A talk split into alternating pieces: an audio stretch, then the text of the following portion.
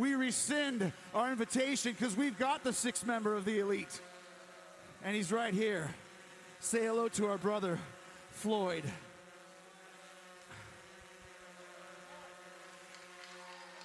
And Floyd's got a message for you and for the elite from the inner circle. And the message is this. Oh, my God! Vanguard 1 is being dis- destroyed. Jericho's lost his mind. Well, like you said, Tony, he speaks drone. Yeah. That's another form of Carney, I think. I guess so. I don't think Vanguard 1 is going to be speaking much anymore. This is sim- symbolic of a message, sending sending it back to the to the elite. Very That's all well this said, is. JR.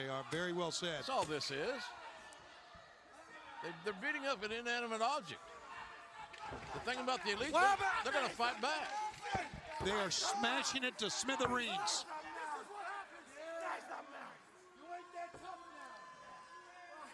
Well, the challenge laid down for the Stadium Stampede at Double or Nothing, and I get uh, Jericho said they accepted. I I, I, I mean, I can't imagine the elite backing down from a fight.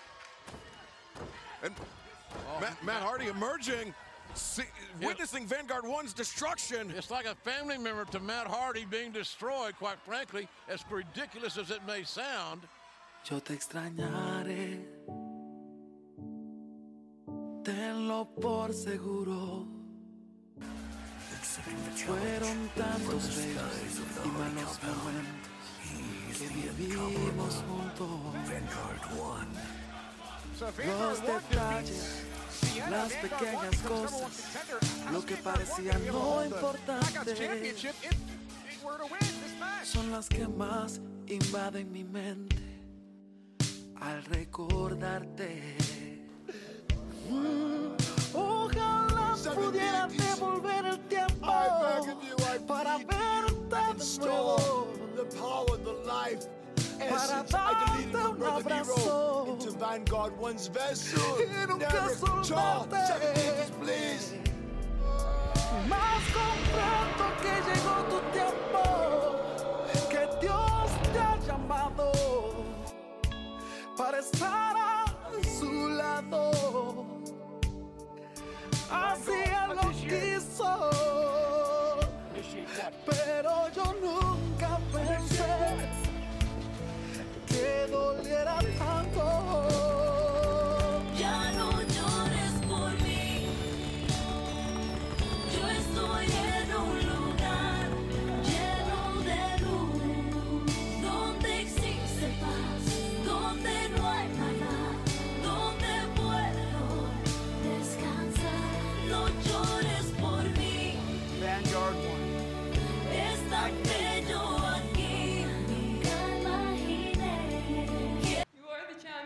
Now, and, and as happy as you are to be the champion, I, I might be a little bit happier. So you go and be a warrior, because I'm go be a mother.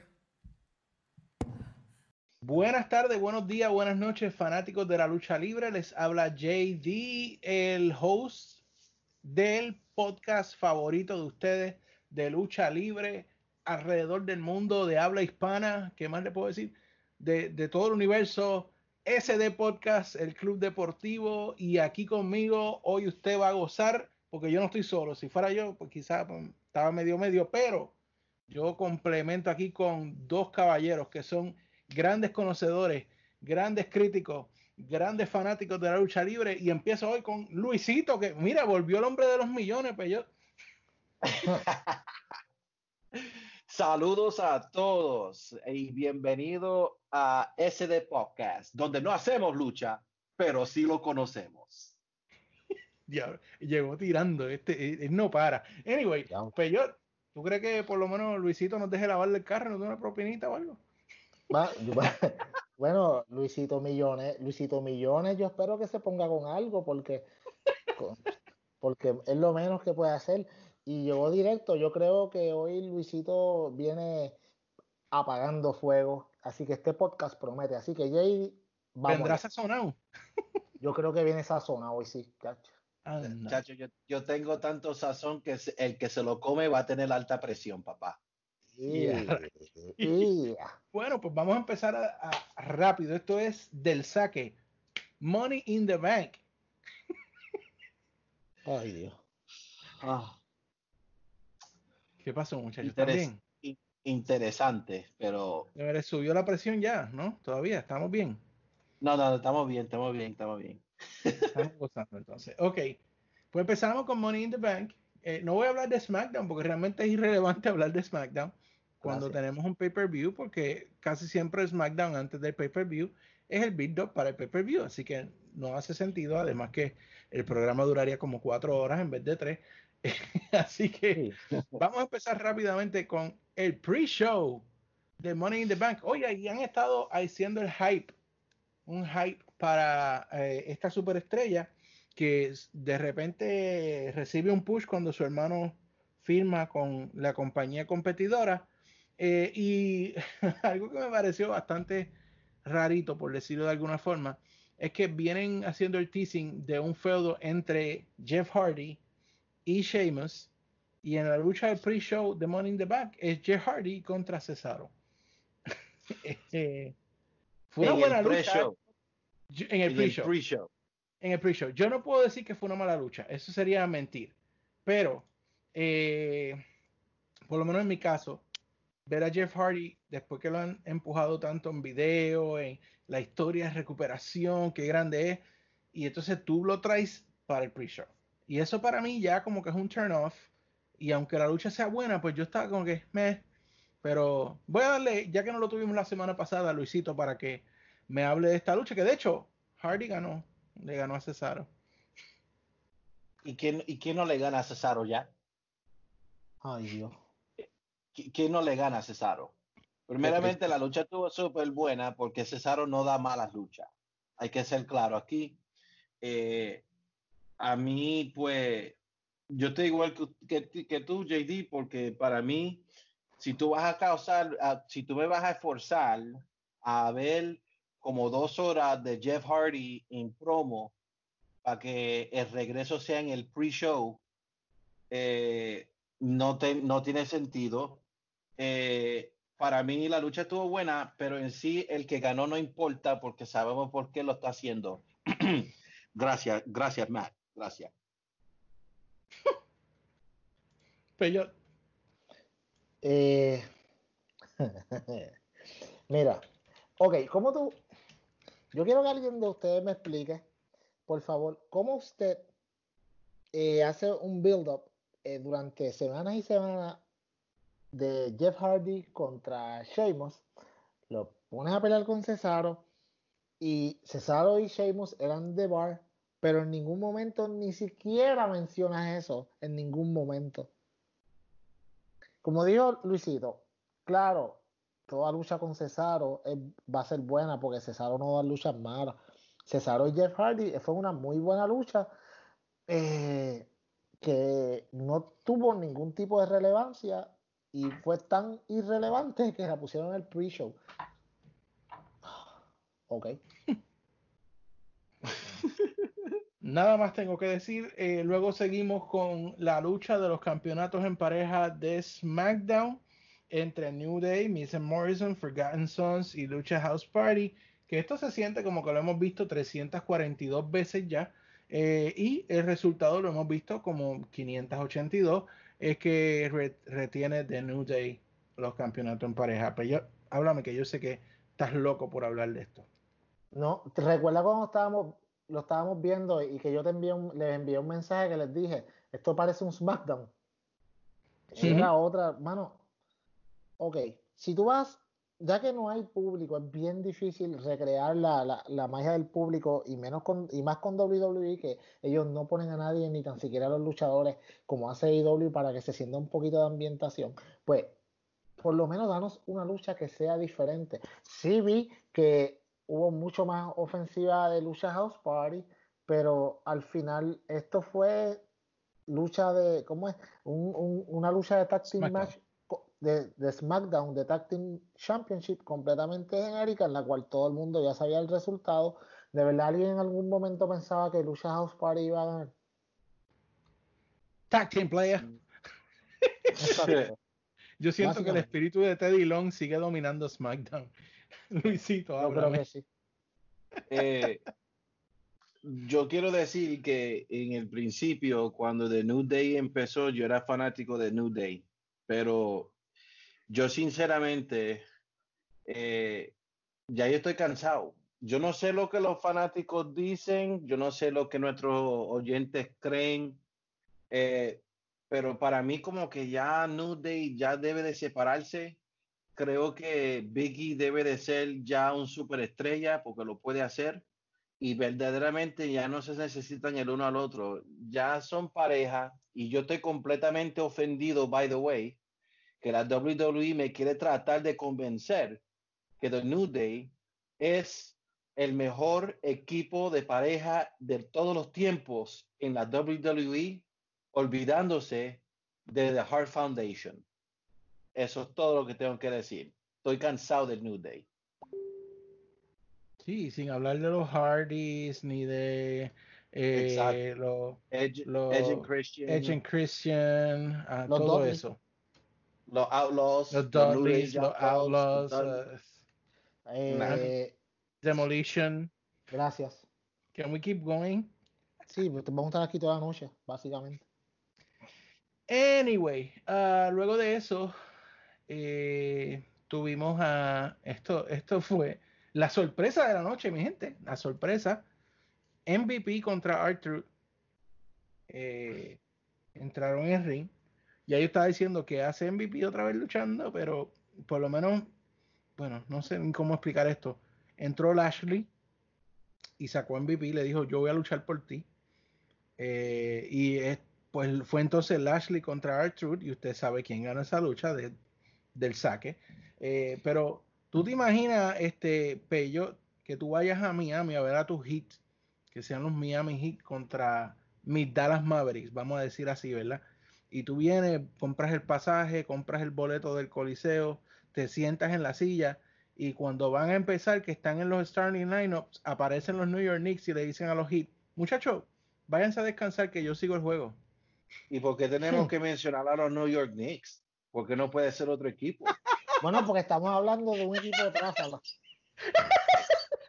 Aunque sean tráfalas, ese es mi equipo. Yo soy, yo soy leal. Yo soy fiel a ellos, mano. Oye, se, se ofendió.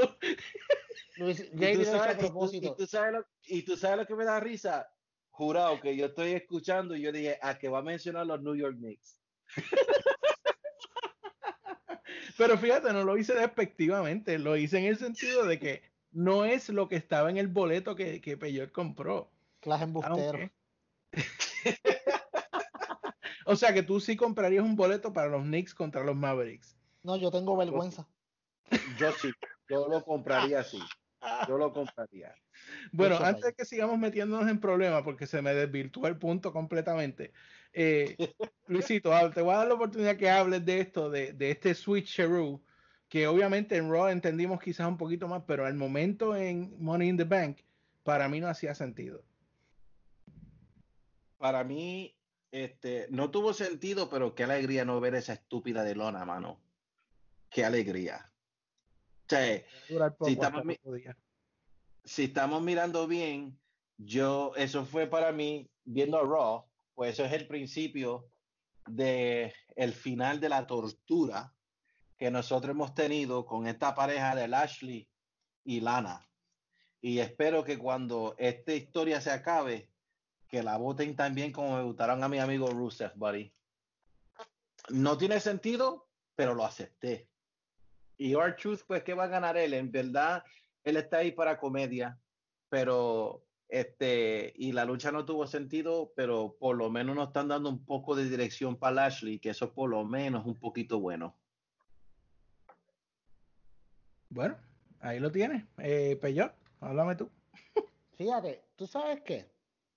Eh, además de que Lashley, no sé qué, como dijimos nosotros, eh, como estábamos hablando en el chat, que se ve bien flaco y, y yo no sé quién fue, si fue JD o Luisito que dijo que era Lana, que se lo había chupado. Este, pero, este, fíjate, mano, a mí me gusta el pareo con MVP. Yo no quiero ver a MVP en el 2020 luchando en mi televisión, pero es mucho mejor que Lashley y Lana. So, Lashley con MVP podría bregar. Eh, bueno, ellos tienen de- historia. Exacto. Y no solamente eso, podría bregar si WWE commits to it y no lo dejan a Yes. mitad. Me gusta. Bueno, y vamos a, vamos a seguir un poquito sobre eso luego en Raw, porque la historia continúa desarrollándose allá. Eh, pero seguimos entonces. eh, el- yo no me voy a detener, mu- yo ni voy a dar mucho comentario aquí que no haya sido que esto fueron una pérdida de tiempo, pero la, la eh, lucha por el campeonato femenino de SmackDown, Bailey retiene sobre Tamina. Yo creo que eso lo sabía hasta los bebés que están todavía sin nacer. ¿Qué tú crees, Peyot? Ah. Eh, además de que Sasha Banks se vea muy bien. Gracias. Eh, tenemos que aceptar que. Mano, qué aburrida Bailey. Sí, o sea, ok. ¿A quién se le ocurre poner a Bailey contra Tamina?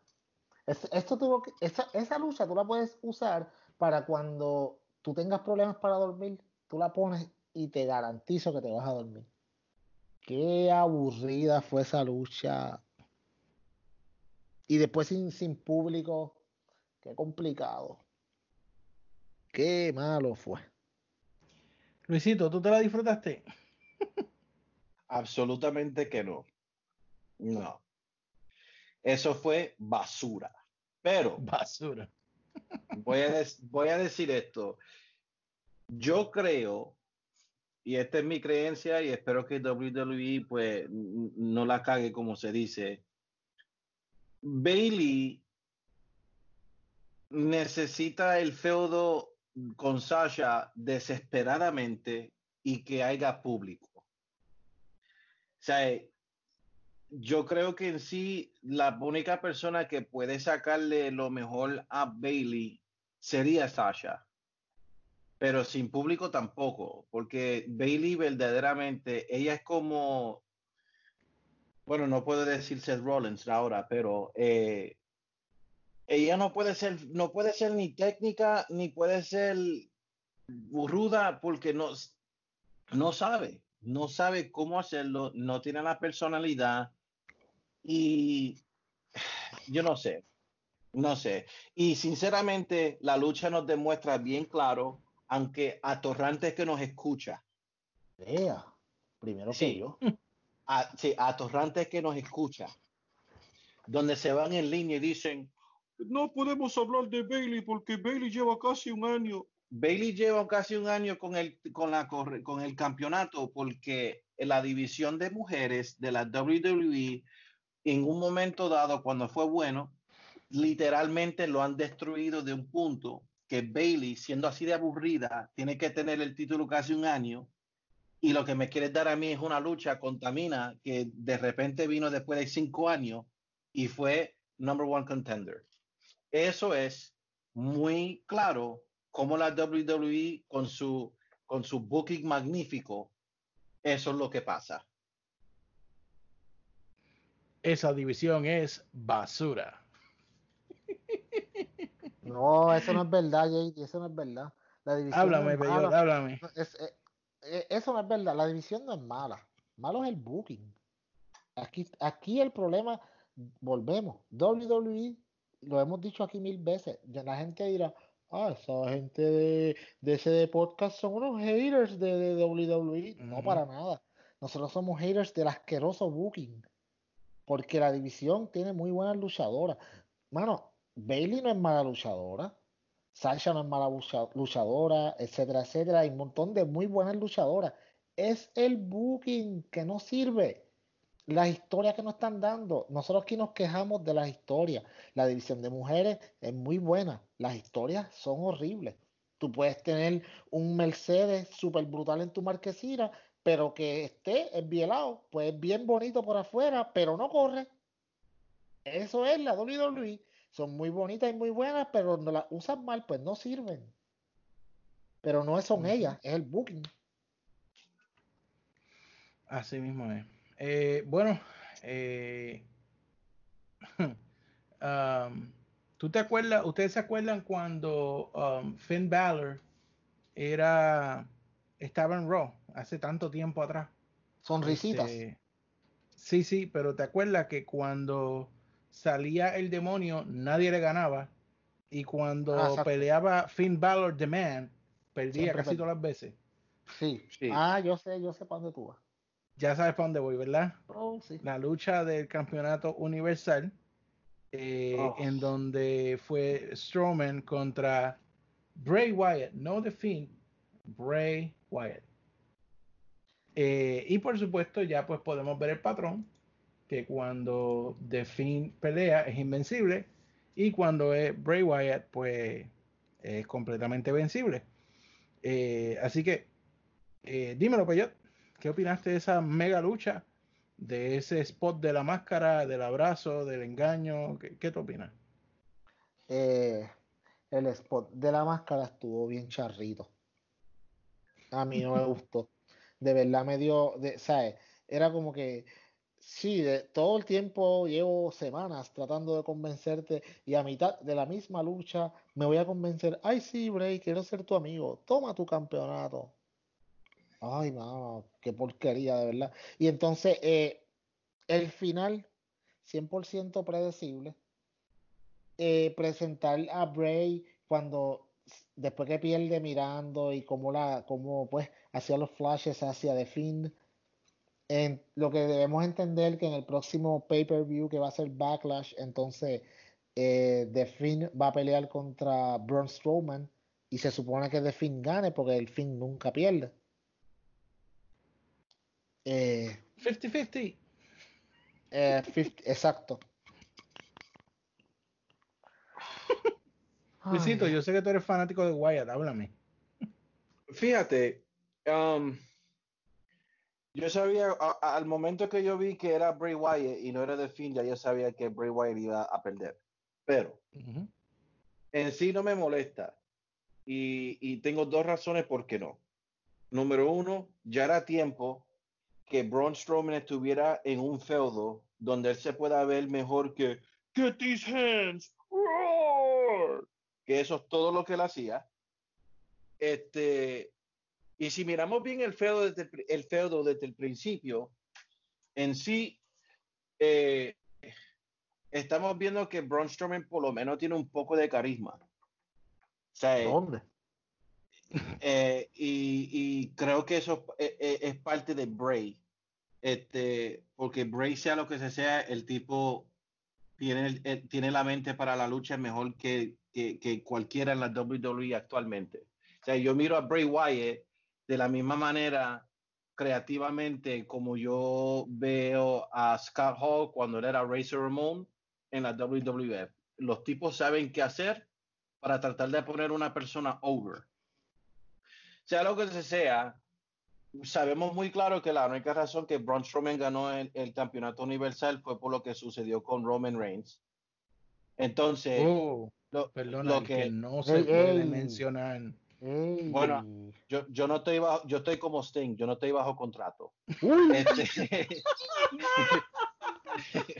este, so yo, voy a decir- yo, yo puedo decir el perrote, pero aquí lo que pasa es claro, era necesario que esto sucediera porque Braun Strowman lo que se ve es como un campeón transicional. En otras palabras, oh, esto es hasta que el perrote llegue, o si llega, o whatever, pero le está dando, le está dando carisma. So, estoy bien. Lo que me da miedo más es que esto se continúe y que sea de fin, porque yo creo que en estos momentos el fin no debe de tener un campeonato, el, el personaje no lo necesita y lo menos que él necesita es ser campeón universal otra vez más para que nos den un peste otra vez más cuando ellos se crean que ya es tiempo de que Bray pierda. So, en verdad, fue un poquito charrito, pero es parte del personaje de Bray. Bray normal es medio idiota.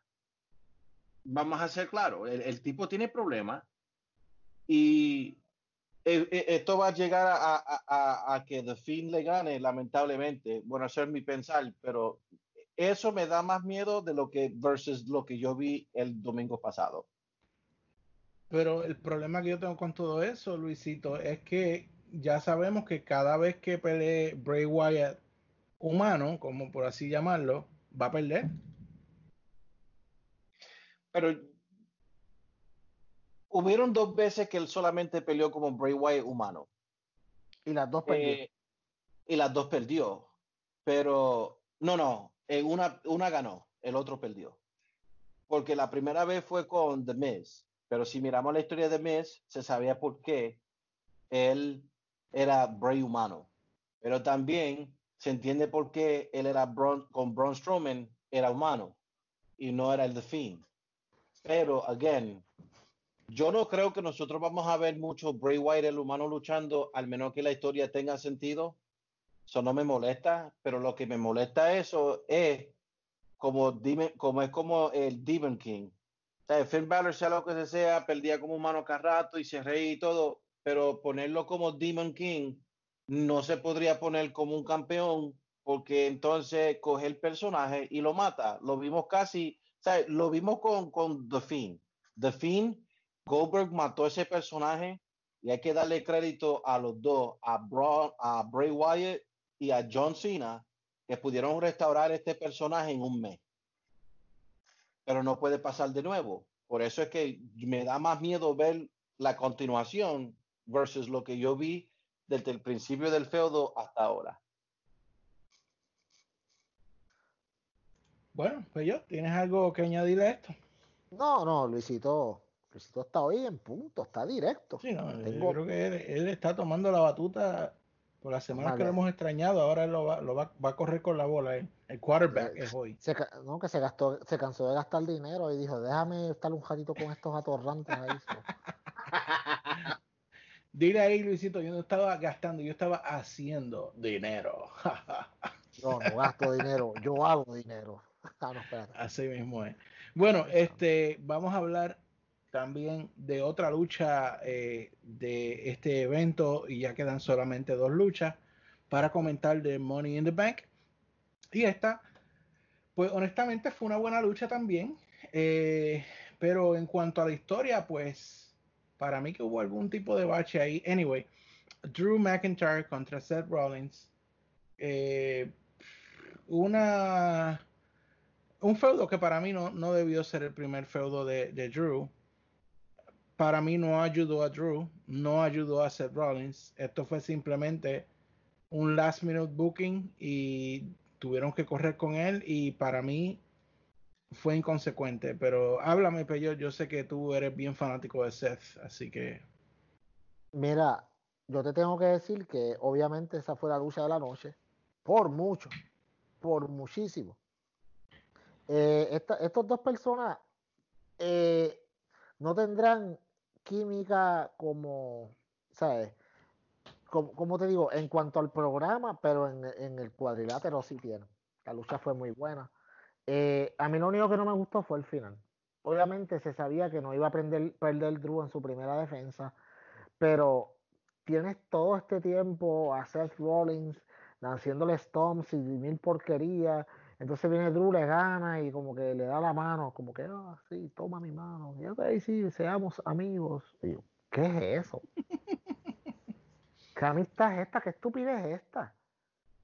Sí, esto fue de broma, perdona porque el mes que te estuve a- dándote a traición, no es nada, ya a mí me gusta que abusen de mí. What? No, eso no es muy, no, esto no- eso no es lo que yo quiero de mi, de mi lucha libre. Mano, lo dijimos aquí, lo llevamos diciendo semanas desde que Drew ganó. No queríamos ver a, a Drew El Salvador como el Drew el pusilánime. De verdad que no es nada de lo que nosotros queríamos. Yo lo queríamos ver de campeón, pero no de técnico, porque de técnico. de bestia, no de sirve. animal, de asesino. De técnico no sirve. No sirve. Luisito, háblame, yo sé que tú también eres, tú eres pana de, de Seth en Twitter, ¿no? Ay, yo sí, no, sí, son panos. No, no, no, no, no, no, no, no. Yo todavía estoy bloqueado. A mí, Seth, Rollins me- a mí Seth Rollins me bloqueó de Twitter. Eh, ¿También? Sí, bueno, yo tengo la, la lista, la, la lista está Es que creciendo. a, Lu- Um, a Luisito en Twitter o lo aman o lo odian. Sí, hay medio, medio, pu- punto medio. Claro, hasta Jim Cornette salió tratando de pelearme, hermano, ¿viste? Sí, sí, ese. Cornette. Eh, eh, eh, Jim Cornette tratando de, de- de pelear contra mí y Vince Russo, mi amigo, que me sigue en Escucha Twitter. para allá. Qué clase hace. Y John Cena también. Y John Cena también. Este, Wow. fíjate, Este, eh, Luisito es una celebridad. De, de- de Sí, nosotros nosotros- es el más famoso. La, la- la semana pasada nosotros lo dijimos en este podcast que nosotros somos unos perdedores y Luisito es un ganador. Ya. lo vuelvo y lo repito. fíjate, la lucha estuvo excelente, pero a- a- aunque no me aunque Seth Rollins el personaje da asco, pero en sí el tipo no sabe, el tipo no se le puede quitar que sabe cómo dar buena lucha, porque lo hace bien y Drew McIntyre también. Aquí lo que pasa es, no es que Drew McIntyre técnico no sirva, es el personaje que nos sirva. Stone Cold Steve Austin nos enseñó muy claro en los 90 que tú puedes ser un rudo y ser técnico a la vez. Claro. Entonces, o sea, si Drew McIntyre se quedara con el personaje de eh, Scottish Psychopath, pero estar, eh, eh, luchar contra Rudo, excelente campeón, puede quedarse campeón por un año si, si, si se deja y no hay problema con eso. Aquí lo que pasa es que aunque nosotros digamos que Drew técnico no sirva, um, he's actually over. La gente lo quieren así. Y el tipo sí tiene carisma. Lo que pasa es que la lucha, la era donde nosotros estamos por la pandemia, que esto es un empty arena y la WWE no lo hace como lo hace AEW cuando hacen sus programas. Nosotros lo que vemos es que el personaje no sirve porque ahí no hay, no hay nadie. Pero si tuviese puesto los fanáticos, yo creo que en sí el feudo hubiese sido mejor, la lucha hubiese sido mejor. And I still- y yo todavía creo que Drew McIntyre lo aceptarían como un técnico, tal como está. Ahora, lo único que sí digo es, dale un poco de semanas más, un poco de meses, y creo que él va a llegar al, a la- al, al punto donde llegó Seth Rollins en el 35, porque vamos a ser claros, cuando le ganó a Brock Lesnar en WrestleMania 35 fue súper, pero entonces siguió con ese mismo personaje y después, by the time llegó octubre, ya se odiaba. Ese es el camino que va a ir Drew con eso. Y fíjate, si el, si el feudo hubiese empezado con eso, donde Seth Rollins, siendo el supuesto Mesías de los lunes por la noche, viniera y tratara de, de ir por ese hilo, entonces, e- entonces el feudo tuviera sentido. Pero, again, eso es otro que parecía un filler. Y el final, pues, yo me estaba pensando, oh, yo me imagino que va a ser técnico de nuevo, pero entonces algo sucedió en Raw que con razón el tipo estaba más desequilibrado, que con razón le sa- saludó, le dio la mano a, a Drew McIntyre después que le metió el Claymore Kick en la cara, mano. Y de eso vamos a hablar ya mismito. Ahora, eh, él es el, el Monday Night Messiah y, y ¿qué salva a él? Porque los ratings no es. Ah, diablo, diablo, tiraera y todo. ¿Qué es esto? Esta es la realidad. Yo no, he, di- he dicho mentira yo. No, Ey, eh, eso es esta, así. se- eh, esta semana subieron punto, punto dos, vamos. Y eso fue por otra razón que la vamos a hablar ya mismito. Anyway, eh, voy a hablar del Money in the Bank. Eh, esto fue algo raro, no fue lo que estamos acostumbrados a ver. Eh, podemos decir que fue hasta en cierta manera te- más teátrico, eh, más comedia. Eh, yo voy a decirles a ustedes unos puntos que yo anoté personalmente del match. Por supuesto, no vamos a narrar todo lo que pasó en el match. Pero eh, tengo unos puntos que, que quiero comentar y ustedes pues pueden comentar de mis puntos o si tienen alguno que yo no haya dicho lo, lo añaden y me dan su opinión. Pero estos puntos míos yo creo que resumen como yo vi esta lucha. Eh, número uno, los spots de AJ Styles fueron idiotas. o sea, desde quedarse trancado con un set de pesa eh, hasta... Sí, exacto. Eh, hasta, eh, ¿verdad? Entrar en, una puerta que estaba el casket del Undertaker y que él se friqueó a, No, para mí eso no funcionó para nada. Um, Paul Heyman comiendo, porque por supuesto él es gordo y tiene que comer.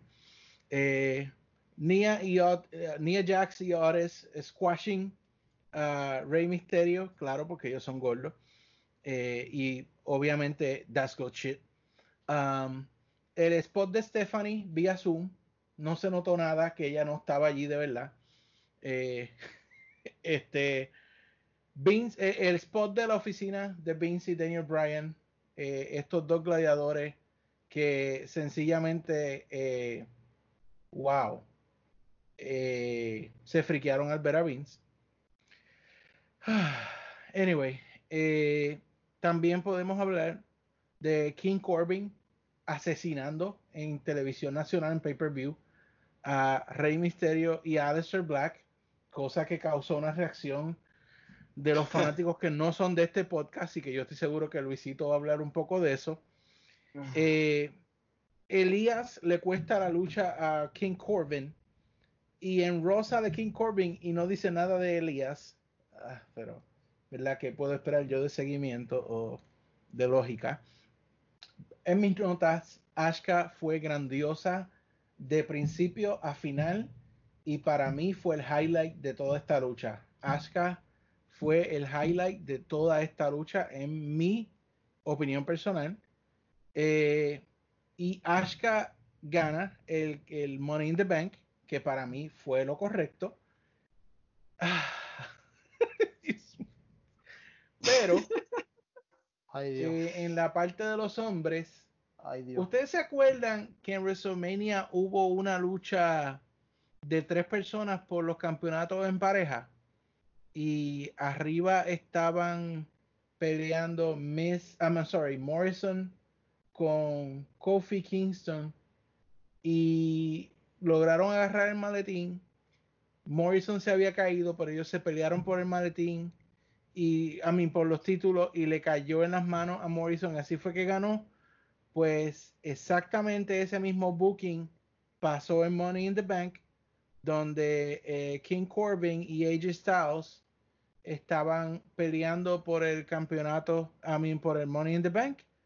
Eh, cuando Elías le da el guitarrazo a Corbin, AJ Styles le dio manos de mantequilla y le cayó en las manos a Oris, así que parece que ese booking, eh, eh, repeat, repeat, repeat y all over. Eh, y para mí, de más está decir que Otis no era la mejor elección. Para mí, ese maletín debió estar en las manos de Alistair Black y esa era la selección correcta para esto. Porque no lo tiene que cambiar inmediatamente. Si tú, si tú no quieres enfrentar a Alistair contra Drew, porque ambos son técnicos, él lo puede aguantar por algunos meses y dejar de esperar que Drew se vuelva malo o, o heel, o que el mismo Alistair sea heel. O sea, anyway, es mi opinión. Eh, en, entre todo, puedo decir que me entretuvo, eh, pero entretener no necesariamente es que sea un clásico. Me entretuvo por la, por la novedad de que era todo diferente de que era algo que por lo menos yo no había visto. Yo sé que en TNA aparentemente hubo algo, King on the Mountain, something like that, uh, parecido. Pero yo personalmente no había visto algo así y me pareció entretenido. Le voy a dar eso. Pero, de nuevo, eh, esos son mis puntos. Eh, hubiese puesto a ganar a Alistair. no entiendo esto. Ahora saben que se está comentando y lo tenemos que ver este viernes que aparentemente y alegadamente Oris va a cambiar ese maletín por los campeonatos en pareja de SmackDown, eh, lo cual sería otro first y que yo no entiendo porque en SmackDown literal cualquier persona que viene con un pana y dice queremos un campeonato en pareja match, lo obtiene. No hay que, hacer un cashing de un maletín, pero eh, si ah, eso es lo que quiere Oris, pues ya habremos que ver si eso es lo que va a pasar. Así que le voy a dar la oportunidad a Peyo para que me hable del Money in the Bank y luego le pasa a Luisito, que yo sé que él tiene unos puntos ahí también, especialmente con su pana Corbin y especialmente con eh, estos puntos que yo traje también. Así que Peyo, zumba para adelante. JD, ¿tú te acuerdas que en esa lucha tenía música de background? Si tú te fijabas en la lucha, tenía como que. Si tú escuchabas en la parte de atrás, tú escuchabas una música. Y yo no estoy tan loco, yo sé que había una música. Yo hubiera quitado esa música y hubiese puesto la música esa de los payasos. La de Benny Show. Sí, vamos. Sí. sí vamos. Porque tú sabes lo tú sabes para mí lo que fue Money in the Bank hacer lucir, lucir a todos los luchadores que estaban en esa lucha como unos ridículos. Una comedia. Todos. Todos. Todos. Dime un luchador que de verdad haya lucido bien en esta lucha. Gracias, el silencio lo dice todo. Ashka, Ashka, Ashka. Voy a decir Ashka. Ok. Bueno, de las mujeres Pero es porque pega con el personaje que ella está haciendo. Exacto. Mano, tú sabes lo, para mí, lo más que me molestó de todo esto, ni, ni la ridiculez esa de que tiraran, de que, de que Baron Corbin tirara a, a Rey Mysterio y a Alistair Black por, por el techo hacia abajo, supuestamente. Lo más que me molestó fue cuando Vince McMahon estaba en el edificio un domingo de pay-per-view Sí. en vez de estar en Gorila, él estaba en el edificio, en una oficina. Solo, como si estuviera trabajando. El CEO de WWE, domingo a las nueve y pico de la noche, el día de un pay-per-view, y él estaba en la oficina. Entonces, Y a mí se me quedó, se me quedó un punto, ahora que estás en eso. Ajá. Brother Love en el baño, eso fue creepy y cringy. Subiéndose el zipper. mano, eh, el, el, el, ¿cómo se llama? Escucha allá. El, el, el Doink the Clown versión, versión eh, Great Value que sacaron. Qué porquería. Eh, mm, pero People déjame- Power. Ah, sí, eso Johnny parecía, eso parecía una película de Scooby-Doo de estas de WrestleMania. Mano, sí, ah, sí, exacto. Mira, JD. Entonces, Vince McMahon, volvemos, un domingo a las nueve y pico de la noche, no estaba en Gorilla cuando había un pay-per-view, él estaba en su oficina solo, con un pote de hand sanitizer. Eh, no me pregunten por qué. Eh, Yo entonces, tengo una idea. Yo tengo no una quiero- idea. yo- yo no quiero tenerla. compórtate. Yo no quiero tenerla. Eh, entonces, entran los bravos más bravos, que son AJ Styles, a la que una vez, los duros más duros, AJ Styles, que una vez Vince McMahon le metió una bofetada y le dijo, tú sabes, sal del marasmo. Y Daniel Bryan, que por muchas veces hace par de WrestleMania atrás, no solamente eh, Vince McMahon, sino que Stephanie y toda esa gente lo humillaron hasta, hasta crea- la creación del Yes Movement. Y ellos entran y ven a Vince y le dio miedo. Ay, ay, perdón, señor McMahon, sí, sí. disculpe. Disculpe por haberlo interrumpido. Lo que usted estaba haciendo el, un domingo a las nueve y pico de la noche con hand sanitizer en la mano. En el, en- Lo que tenemos es basura. Ah, qué bello. Por eso que aquí todo el mundo está escuchando este podcast. Qué basura. Qué ridículo. Luisito, dime, Luisito, dime. Bueno, los puntos que yo tengo escritos aquí, porque cuando vi esa, ese catástrofe, vamos a empezar. Vamos a empezar aquí. Primeramente que nada, a mí me molesta y, y lo detesto la falta de respeto que le tienen a una leyenda como Rey Misterio. Tú me vas a decir a mí que no solamente dos gordos los pachurran, Shayna Baszler le pone el submission maneuver, una mujer, Right. A mí se me olvidó eso, ¿verdad? ¿ok? Luego dos gordos lo apacharran y después Baron Corbin lo tira por un techo. Que se murió, se murió, Luisito, se murió. Rey. Y atorrante que, y atorrante que me escucha.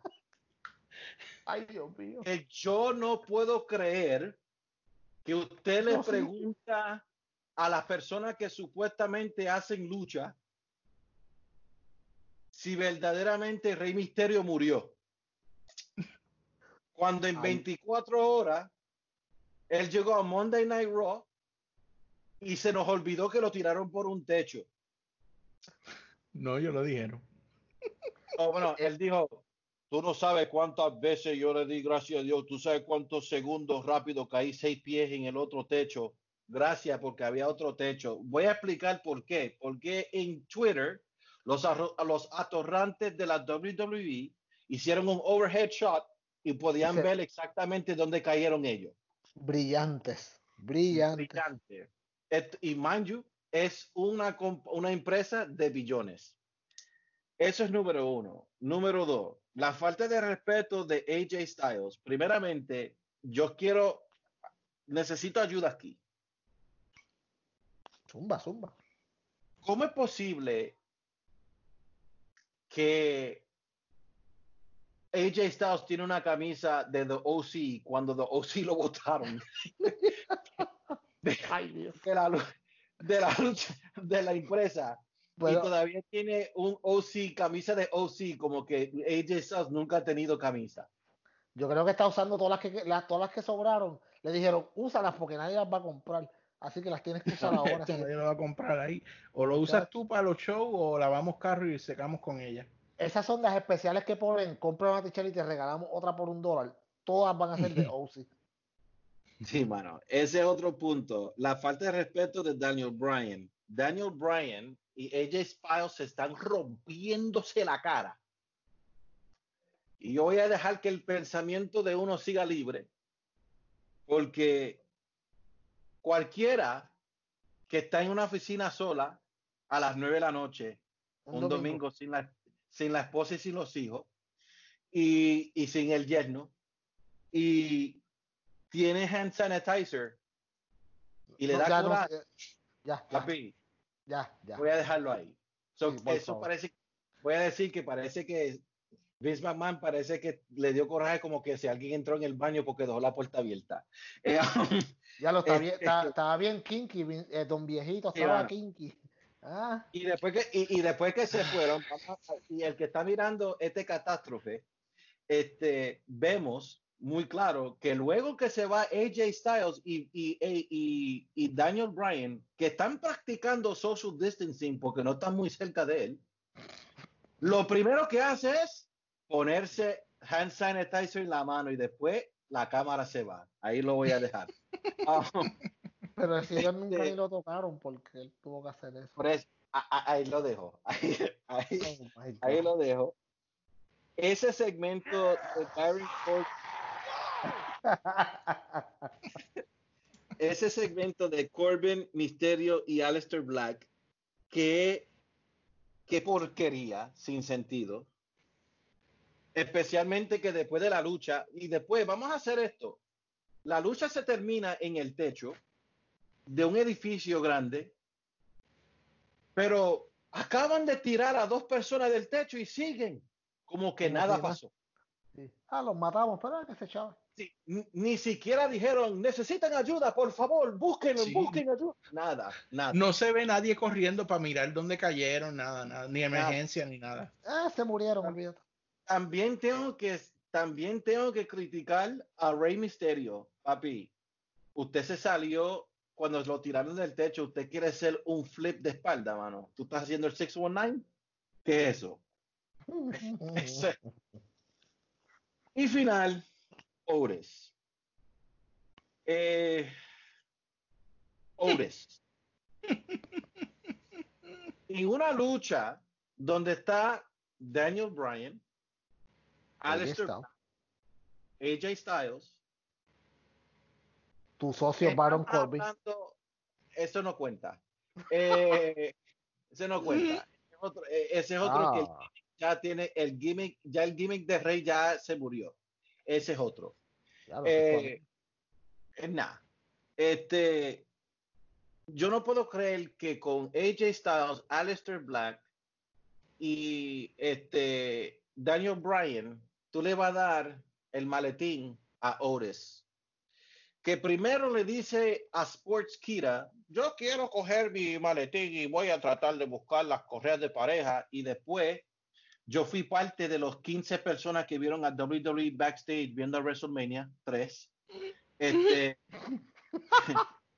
donde entrevistan a Ores y Ores dice, le dicen si él va a estar de pareja y él da la, la impresión que parece que no. Como So, que Tucker, bye. sí, como que dejaron como que si Heavy Machinery no ya se acabó. Entonces no puedo creer que entonces después de terminar esta estúpida lucha, tú vas a mofiarte de una película tan leyenda como Rocky. Mandy, I did it. Qué blasfemia, mano. Qué charro. Qué charro. Eh, sinceramente, no voy a mentir que me entretuvo, porque yo estaba muy interesado cómo esto iba a pasar. Pero a la misma vez eh, lo odié, porque yo no puedo creer que tú me vas a dar la lucha de Boneyard cinemático, the, Firefly, the Firefly Funhouse match cinemático, y vas a proseguir con esta estúpida lucha. Y la música de Benny. Yeah. esto, esto, es un, esto es claramente como la WWE hace cuando dicen, hey, this is good shit, y empiezan a hacerlo 20 mil veces, y ya en la tercera, en la tercera, ya yo no quiero ver lucha cinemático. Yo creo que últimamente, como el, como el campeonato universal, como el campeonato mundial y como el campeonato intercontinental, el maletín con esta lucha lo devaloraron completamente. Oh, deja que hablemos de Raw. No tenemos sentido en eso, pero gracias por entretenerme. Pero no es una lucha que yo voy a ver dos o tres veces, ni dos veces lo voy a ver. JD. JD. Mira, tú sabes que yo te estaba hablando otra vez del nene mío. Pues estábamos viendo Money in the Bank, estábamos viendo la lucha. Cuando se acabó la lucha, el nene mío me dice, ¿ya se acabó? Yo, parece que sí. Y viene y me dice, clase de porquería. Yo te estoy diciendo que él va por el camino del bien. Qué basura, Muy me bien, dijo. muy bien. Me dijo, muy bien, estoy, eh, mi- estoy mira, me orgulloso, dice- Diego. Me dice, me dice, ni que se murió el Rey Misterio, por favor. Tacho, papá. No, si no puede engañar a un niño de 11 años, eh, es tan complicado.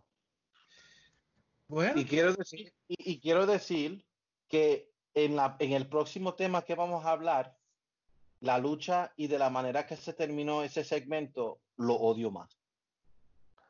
Ok, vamos allá. Vamos allá. Y tú sabes, a final de cuentas, tú sabes quién yo creo que escribió el libreto de Money in the Bank. ¿Quién?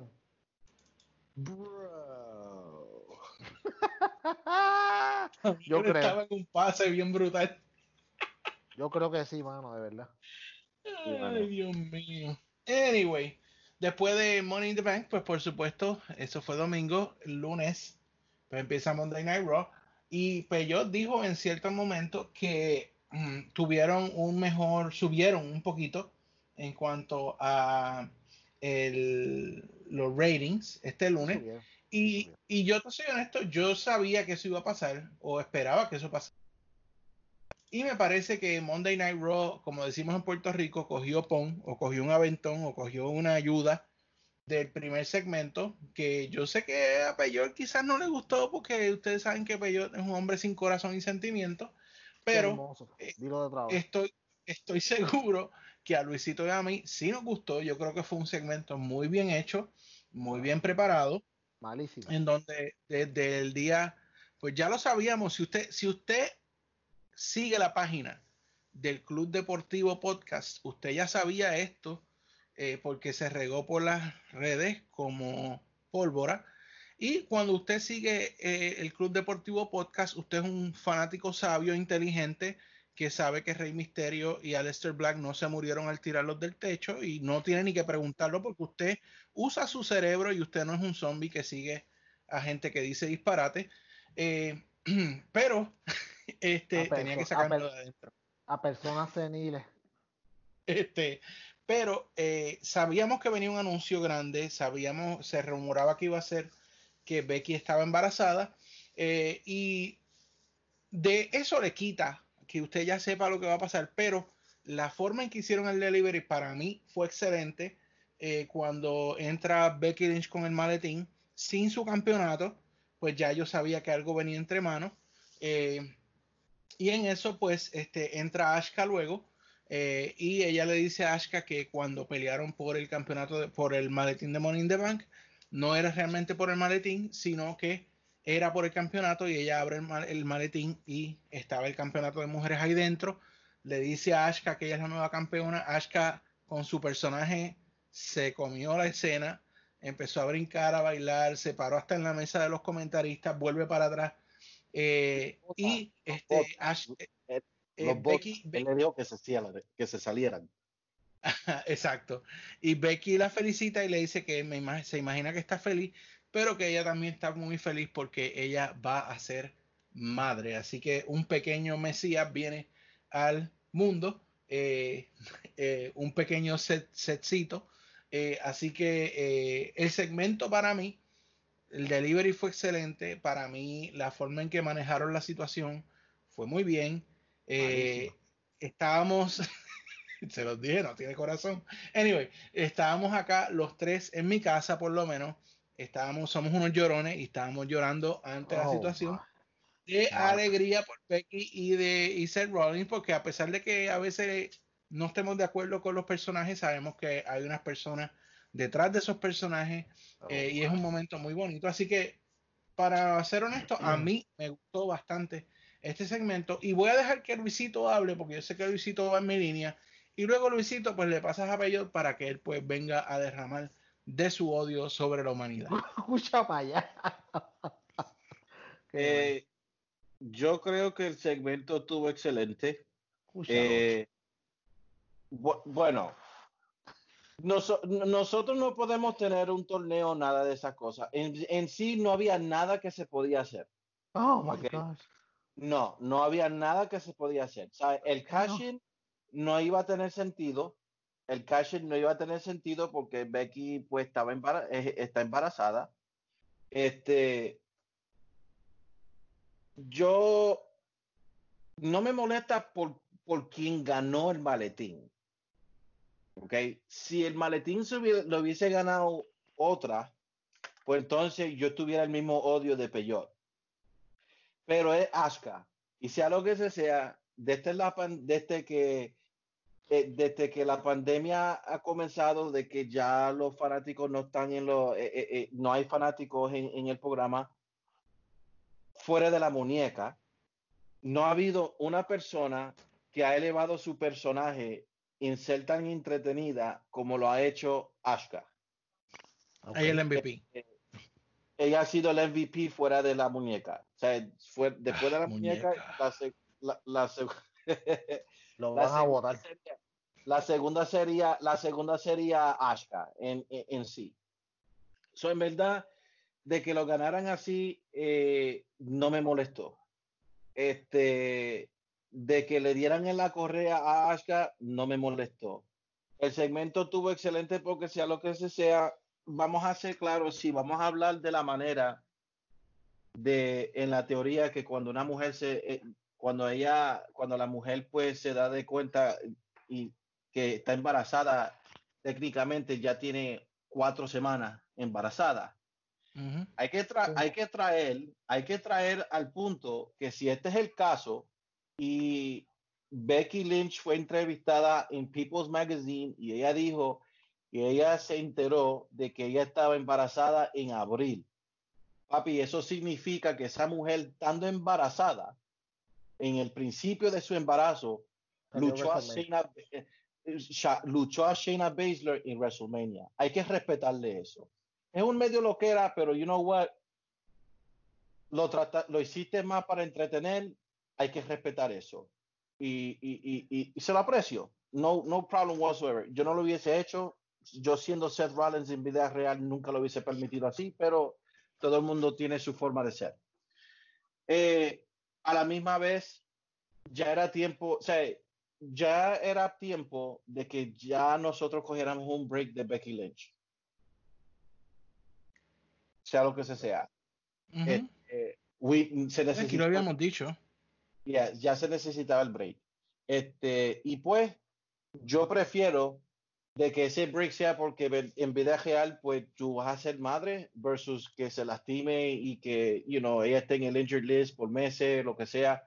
I, I rather that de la manera que pasó como otro, pero en sí el segmento, y, y, y, y yo entiendo lo que Peyot va a decir ya mismo, pero yo voy a hablar del segmento, de la promo de, que, de la interacción entre Becky Lynch y Asuka, no fue un segmento malo, sea lo que se sea. Y ahí lo voy a dejar y voy a pasarlo al rudo de la, de la S de podcast, Peyot. Los voy a sorprender porque yo nunca dije que el segmento fue malo. So, sorpresa. El segmento no fue malo. Eh, la decisión fue horrible.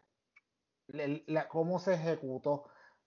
Cómo se. Ok, mano, yo no tengo ningún problema con que Becky Lynch está embarazada. Me alegro por ella. Felicidades, bla, bla, bla. Whatever. Bien por ella. Qué bueno.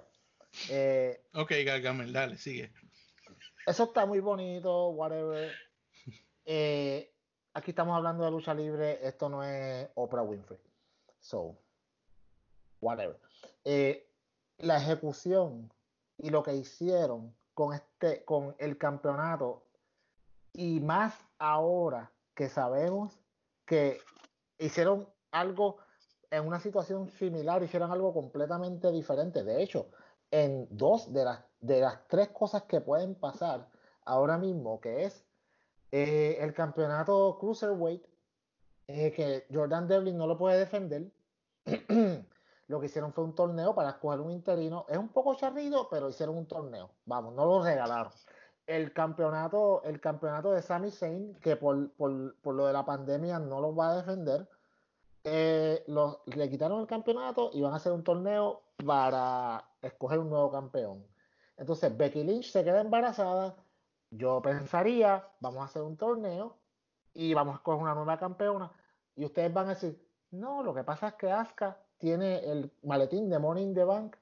Primero que nada, Becky, ¿por qué Becky tenía el maletín cuando ella salió? Porque ese maletín lo tenía Asuka. Ahí está, ya rompiste ahí el, el- Pero vamos que WWE siempre hace un booking bien lógico. Becky tenía el maletín.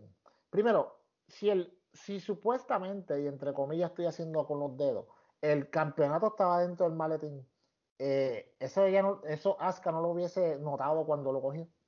Está bien, vamos, te lo voy a creer, no lo notó.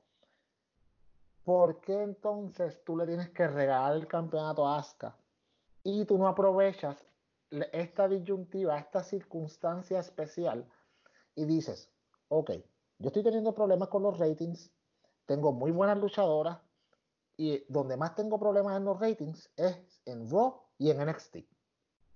Vamos a hacer un torneo con luchadoras de Raw y NXT, vamos a cruzarlas, 10 luchadoras, vamos, te las voy a dar ahora mismo. Mia Jim, Candice LeRae, Dakota Kai, Io Shirai, Shayna Baszler, Tegan Knox, Bianca Belair, Liv Morgan, Charlotte y Ruby Riot. Y tú vas a decir, Charlotte, ay no, de nuevo, whatever. Hasta yo odio el androide. Pero sigue mi lógica. Eh, ellas luchan entre todas. Obviamente, Asuka, por tener el maletín, es, va a luchar con la ganadora de ese torneo. ¿Verdad que sí? Que la ganadora, todos ya sabemos que va a ser Charlotte. Si ustedes se acuerdan hace par de WrestleMania atrás, ¿quién le quitó el invicto a Asuka? Charlotte en WrestleMania.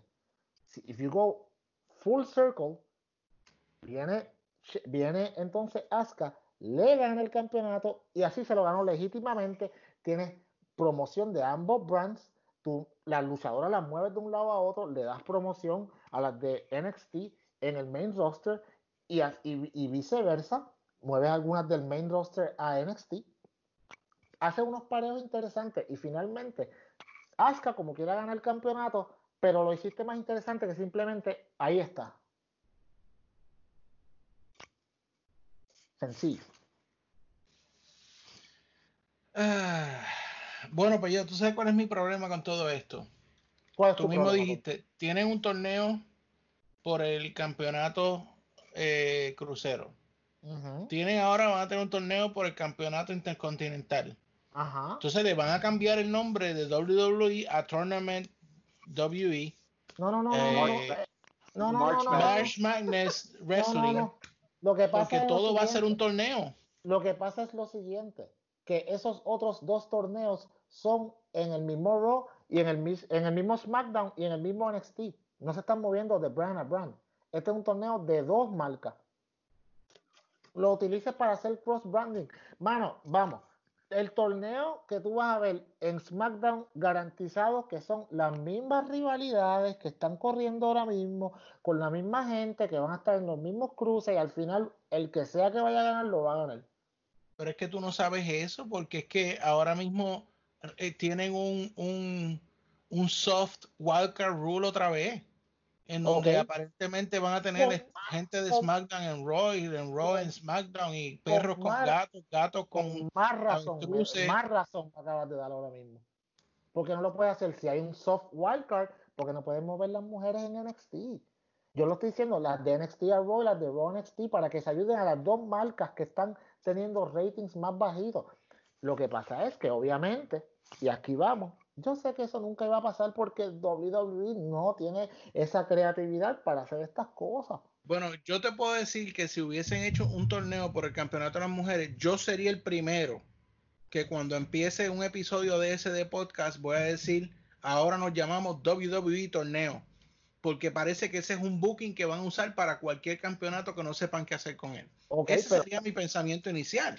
Porque entonces ahora todo es un torneo y qué casualidad que todos torneos después que AEW hizo un torneo por el campeonato de TNT. Ok, eh, yo no tengo ningún problema con que tú digas eso, pero estamos viviendo en, eh, en circunstancias extraordinarias. Son tres, tres campeonatos que están vacantes por alguna razón y para no regalarlos. ¿Te acuerdas cuando a Triple H le regalaron el campeonato para allá, para el 2003? A ti te gustó, porque a mí no me gustó para nada. Y después fue el reinado del terror de Triple H por varios años.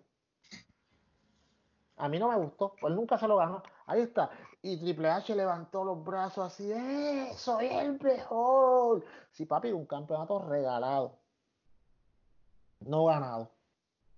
Bueno, pero, pero estás diciendo regalado, pero Ashka honestamente superó a todas las demás que estaban ahí, incluyendo a China Baszler. En Para serio, ganar, ah, no fue ah, regalado, no, no se lo, Ay, no fue regalado. Ay, JD. Ay, Dios mío. Y quien verdad- único aparentemente no puede cachar un Money in the Bank anyway es Corbin, que es el pana de Luisito. Ah, bueno, pero eso después. Pero, sí, bueno. ay, mano, ay, Dios. Ok, está bien.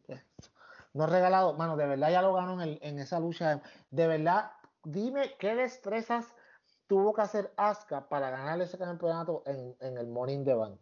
Vamos, para ganar esa maleta. Si tú me hubieras dicho que fue una lucha normal de in the Bank, yo digo, ok, mano, ¿sabes Destreza o no destreza, pero la ganó. Ay, JD, pero es que no, no te dañes. Si tú eres bueno, A grito dice a grito, como dicen los gringos. está bien, sí, sí, pero pues, está bien, yo, pues, ay, Dios mío. Vamos, que, que Luisito está ahí eh, como de referee. Anyway, este, luego tuvimos, eh, eh, después de este momento que honestamente dijimos que para nosotros fue bueno, la mayoría de nosotros, eh, Bobby Lashley contra Humberto Carrillo. eh, y Humberto Carrillo no puede tener un break. o sea, aquí no hay break para este muchacho. eh, bueno, háblame, háblame, yo, yo sé que, que- que tú quieres hablar de, de Carrillo y de Lashley. Que de hecho, Ah. para unirlo todo de una vez, este, y así pues no tenemos que volver a hablar de Lashley.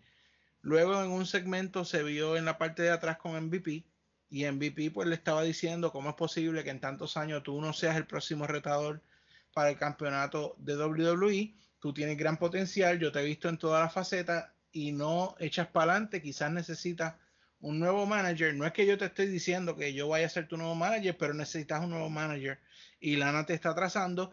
Y por supuesto, vimos una gran, un gran momento en Raw cuando presentan a Lana y lo único que hace es gritar a la cámara que eh, yo detesté no haber podido darle mute en tiempo para no oír ese grito tan atroci- atroz eh, de frente a la Y- cámara. Y aterrador por demás. Exacto. No, vuelvo. Yo tengo que decirlo, lo dije ahorita y lo vuelvo y lo repito. A mí me gusta el pareo de Lashley con MVP. Yo no quiero ver a MVP luchando, lo dije ahorita, lo vuelvo y lo repito. Yo quiero con Lashley es un buen pareo. Si no, vamos. Aquí nosotros estamos viendo que, obvio, lo que va a pasar es que están preparando a Lashley, al igual que están preparando a Jinder Mahal, para ser los próximos retadores de, de, de Drew McIntyre. Eh, o están preparando a Lashley para cuando regrese Brock Lesnar en la lucha que nunca se ha dado, que mucha gente ha querido ver y no se ha dado, de Lesnar contra Lashley. So, cualquiera de las dos es buena. Mano, yo prefiero, mira, yo creo que Lashley contra, contra Drew McIntyre sería, okay, o sea, Lashley que lo dejen ser como es, contra Drew McIntyre sería mucha mejor pelea que Jinder Mahal. Pero Jinder Mahal tiene la historia de Three Man Band, whatever, pero, I mean, no. O sea, para mí, Lashley creo que debe de ir por buen camino si el booking es correcto. Yo creo que debería ser interesante, pero lo, lo, dije, lo que dije primero es lo más importante, si el booking es correcto. Y ahí es que pues patina la cosa un poco. Luisito, háblame de eh, Lashley y MVP. Bueno, a y mí por me supuesto gusta el grito de Lana, que yo sé que te encantó. Uy, no. Esa, ¿qué, qué, qué asco me da esa mujer. y, y después, ahora, ahora es Brunet, que se ve hasta más horrible todavía. Sí, se ve Este, malísima, mano. O sea, parece que, yo no sé. Este, fíjate, la, eh, eh, yo estoy con peor con la pareja de, de, de MVP y, y Lashley, este, porque ellos sí tienen historia, porque cuando Lashley se fue de la WWE la primera vez y él llegó a Impact Wrestling, eh, él estaba en un establo con MVP que se llamaba The Beatdown Clan, eh, BDC, y fue muy bueno. O sea, eh, no, no fueron mal. Este, pero yo voy a hacer para nuestros oyentes, para que cuando hay otros mentirosos que dicen que saben la lucha y las noticias primero, pues yo le voy a dar un spoiler, como Paul Heyman. Ea. y ustedes, y ustedes lo escucharon aquí, sea mañana, sea sábado, cuando ustedes lo escuchen, nuestros oyentes, acuérdense de este episodio cuando la WWE nos dé un establo de MVP, Lashley y Apollo Cruz. Ok, Like I dig it. Después que Like- sea el Apollo Cruz que da bofetada y no el que se lastima y sale llorando. Sí, exacto. Yo creo que eso es parte de la historia, porque supuestamente eh, eso ya estaba book, de que él iba a supuestamente lastimarse y no iba a ser parte de la lucha. Eso fue parte de una historia. Y yo, para mí, ese establo va a pasar y lo estoy diciendo para que cuando eso pase, acuérdense en dónde lo escucharon primero. Mano, tú sabes que yo quiero, ahora que tú dices eso, me acabas de romper la cabeza. Yo quiero que ellos vayan a SmackDown y el mismo día que regrese Xavier Woods, ellos cojan a The New Day y los destruyan. Y manden Exacto. a Xavier Woods por lo menos seis meses de nuevo para afuera. Y de una vez se lleven enredado a la torrante de Biggie, a ver si coge por fin carácter y se pone, y, y se pone en un singles run, que creo que es lo que merece. Eso es lo que yo quiero que digan. Nosotros no somos como los como los trangalangas, esto de New Day, New Day, vamos a bailar. No, papá. Nosotros que aquí venimos a matar The Nation of Domination parte 2. Bueno, Nation Domination. Maldita sea. I, I can dig it. I can dig it. I can dig it. Um, eh, bueno, tuvieron, tuvo, eh, hubo unos segmentos en la parte de atrás donde estarían los, eh, luchadores felicitando a Becky. Eh, también hubo uno donde entrevistaron a Ashka eh, y salió Kairi Sane y esto se vio bien, bien weird porque Kairi Sane estaba como que arrodillada, como que alabando a Ashka. Ah, ¿Qué dirán ellas? Yo no sé, no entiendo. Pero, anyway, eh, luego de todo esto, eh, vimos un segmento donde Ángel Garza eh, le ganó a Akira Tozawa, que es el jobber mejor pago de la WWE. Ey, ey, de Raw, pero el Brock Lesnar de NXT. Oh, es, ver- es verdad. Es verdad. olvidado, Eh, y, y hablando de segmentos en la parte eh, de atrás, pues luego habían enseñado, ¿verdad? Desde antes hemos visto segmentos donde eh, vemos el grupo de la muñeca discutiendo en la parte de atrás y esta vez estaba en el ring discutiendo eh, y pues viene, aparece el señor Drew McIntyre, le da un Claymore Kick a Austin Theory que para mí ha sido un tremendo jobber eh, Ah, desde que subió. Eh, y luego Garza se está riendo de Austin Theory y se lleva el suyo también. Eh, y pues eh, se setea o se prepara una pelea de campeón contra campeón entre Drew McIntyre y Andrade. Que yo no sé por, por qué esto estaba pasando en Raw. Eh, y esto debió tener un build-up y ser un match de pay-per-view, porque ellos han dado buenas luchas antes. eh, y siendo esta idea de campeón contra campeón, como yo recuerdo antes, campeón contra campeón eran un señor Ultimo Warrior contra Hulk Hogan, claro. Oh, qué Estoy bello. pidiendo demasiado. Pero, eh, that's it. ¿Qué, qué, tú- qué tú crees, Luisito, de, de este, todo este segmento de el grupo de la muñeca? Aquí lo que importa es la muñeca. Esa sí importa. Diablo. Fuera, fuera, fuera ¿Qué de, fuera de eso, yo creo que ese establo va a romperse pronto. Lo van a separar. Y creo que ultimately Austin Theory va a volver a NXT. Debería. Y, y yo creo que la historia que va a hacer es que la muñeca no se queda con Andrade, se queda con Garza. Eso se sabe. Pues fíjate, yo creo que es que van a votar al gringuito. Yo creo que van a votar a Austin Theory y se va a quedar como un latino faction. Mm, Pero, pero habla más. yo te- No, no, Dime tú, compro. ¿qué, qué tú piensas de todo esto? Yo quiero que, yo, yo te voy a comprar esa, pero, pero si se va a quedar como un Latino Faction, yo quiero que venga eh, eh, Humberto Carrillo y un día cuando estén eh, est- esté Austin Theory y Angel Garza, ellos estén, supuestamente le vayan a dar una pela a Humberto Carrillo, Humberto Carrillo coja un poquito de actitud en su vida, se corte la basura de pelo esa que tiene y se vire y le, en vez de darle un puño a Garza, se lo dé a Tiori, entonces sea un establo de latinos completamente.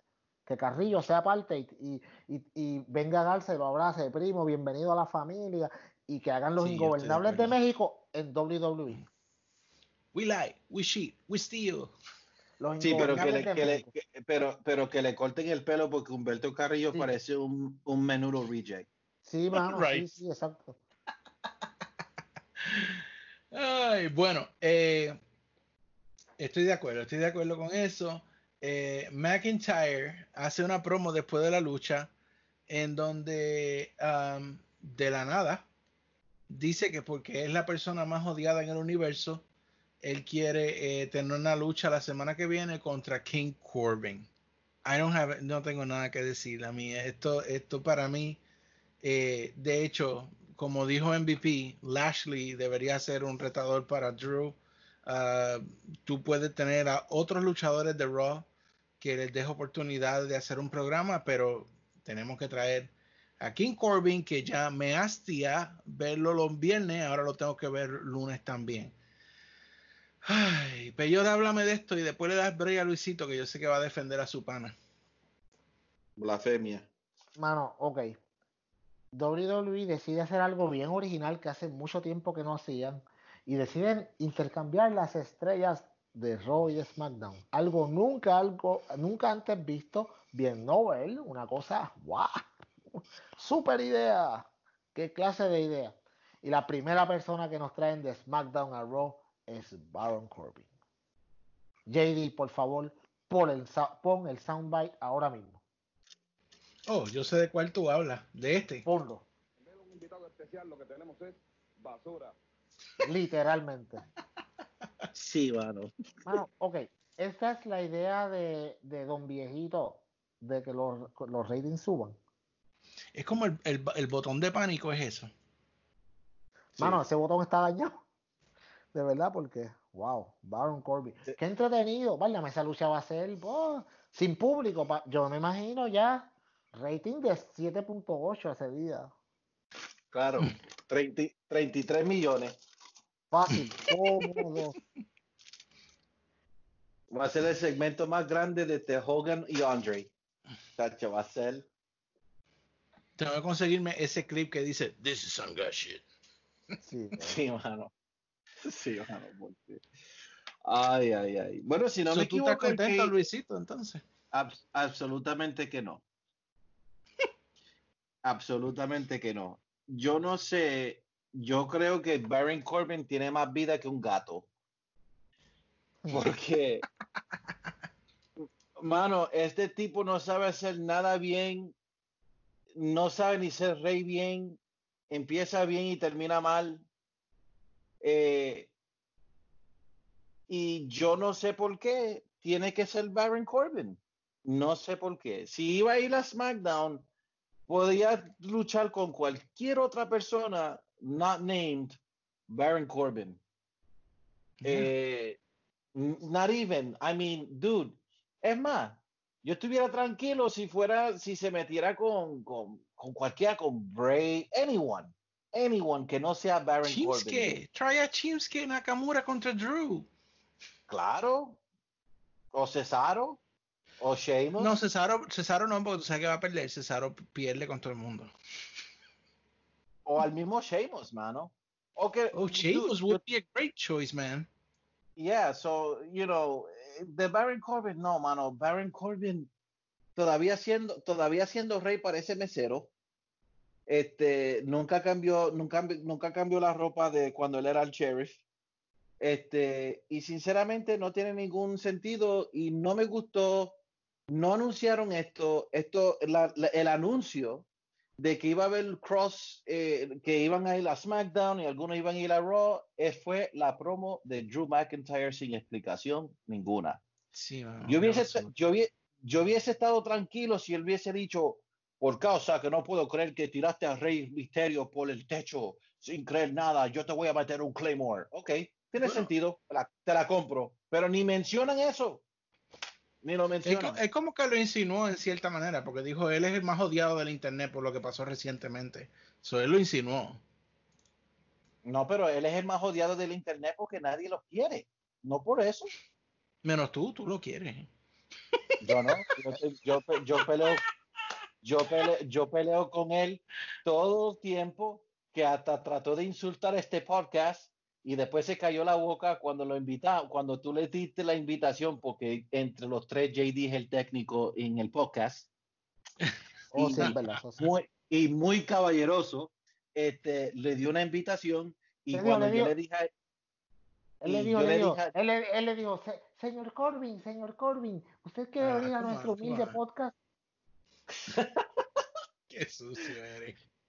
le, le dio una invitación y yo pues tuve que, como buen amigo y buen hermano de JD, pues yo tuve que, que recordarle a JD que no podemos tener a Baron Corbin aquí porque Baron, Baron Corbin tiene el talento de convertir azúcar a porquería y la, y la palabra no fue porquería que usé y de ahí pues se cayó la boca y, se, y ahí se terminó el argumento. Ya, Andrés. O sea que de este podcast yo soy este. Oh. Sí, sí, sí, mano. Sí, sí, si los niños, si los niños de Make a Wish, si los niños de Make a Wish quieren ver a alguien aquí, van a decir JD. Oh, sí, es verdad. A mí que no ni se los inventen. A mí tampoco. Ah, Porquería. Ay, señor, señor Peyón, podemos sacar que es retrato ni retrato, no te me pegues, maldito mocoso. Ok, creo que ese es el segue para seguir. Eh, Alexa Bliss y Nikki Cross tuvieron un momento en Bliss en Raw.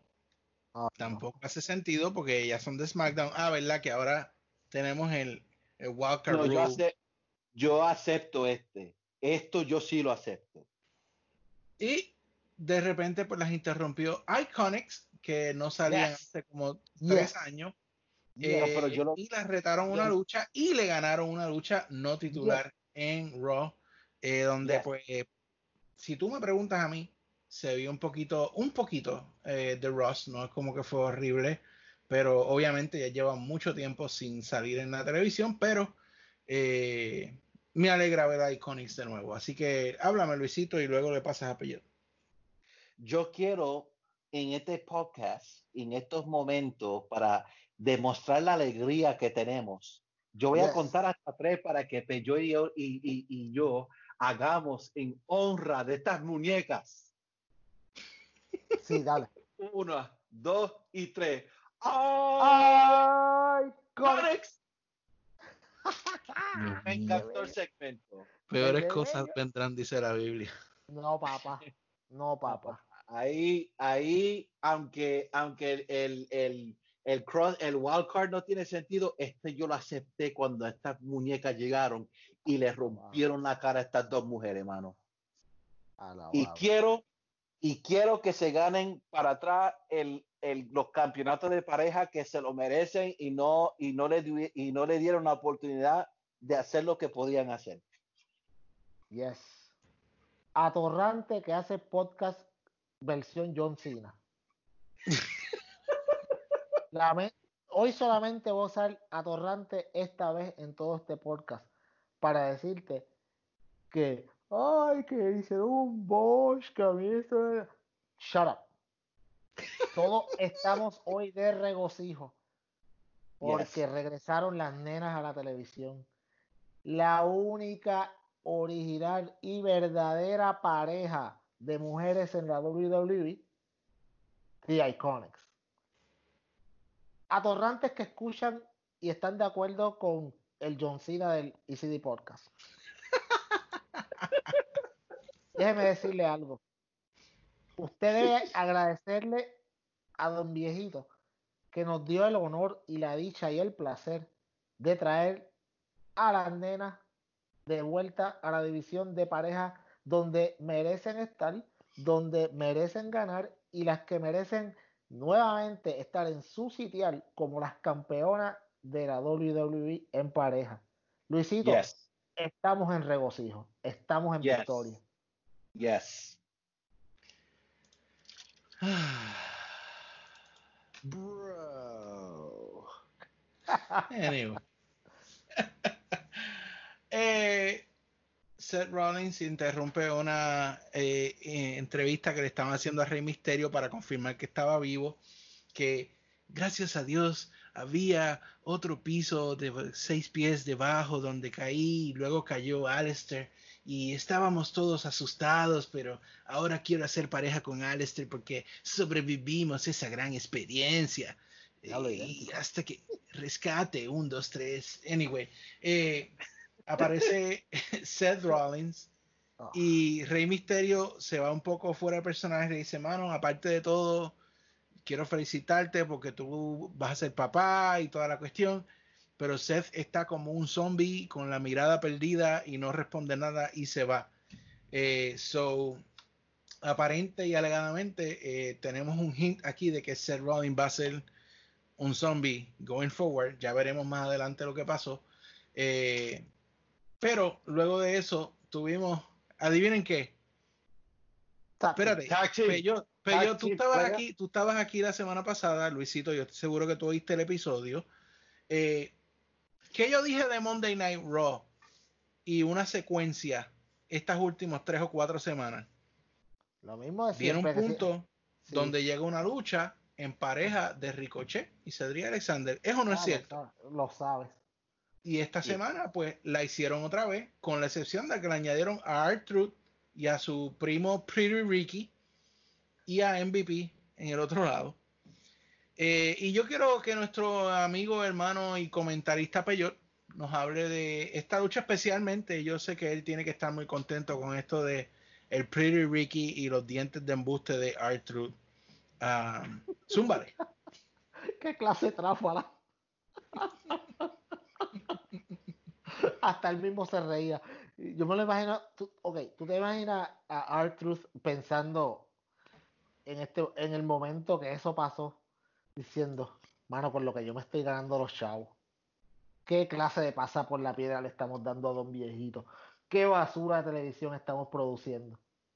¿Ah? En prime time los lunes, ¿ah?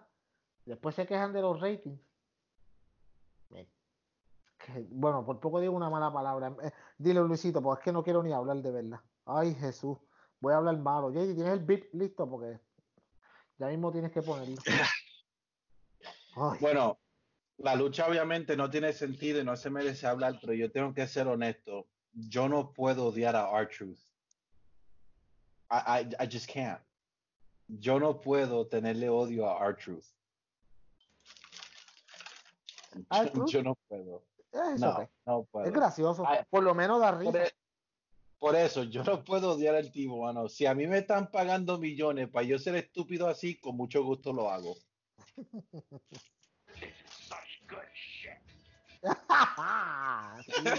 Sí. Sí. Yo no, puedo, yo no puedo, yo no puedo odiar a un hombre que pudo romper el personaje de Brock Lesnar live. No puedo. Dude, mi, mi nene me dijo, ¿qué es esto? Ese Dylan Anyway. también va por el camino del bien. Lo único bueno que a mí me gustó de todo ese segmento, te soy honesto, es que al final eh, apareció eh, Bobby Lashley y le dio un sendo eh, spear a, a R-Truth um, y se fueron juntos MVP y Lashley, lo que confirma esa unión. Así que esperemos cosas buenas y probablemente el bando que habló Pello de aquí, eso sería genial. Yes. Eh, Jinder Mahal es técnico, quiere ser un héroe. No tengo nada que decir.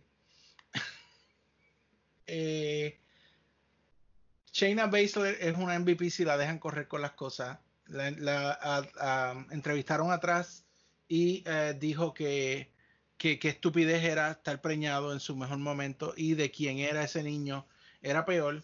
Luego Que va a ser- presentó no, no, no, no, no. Vuelve. No, no, Él dijo, no The vas- kid is gonna suck.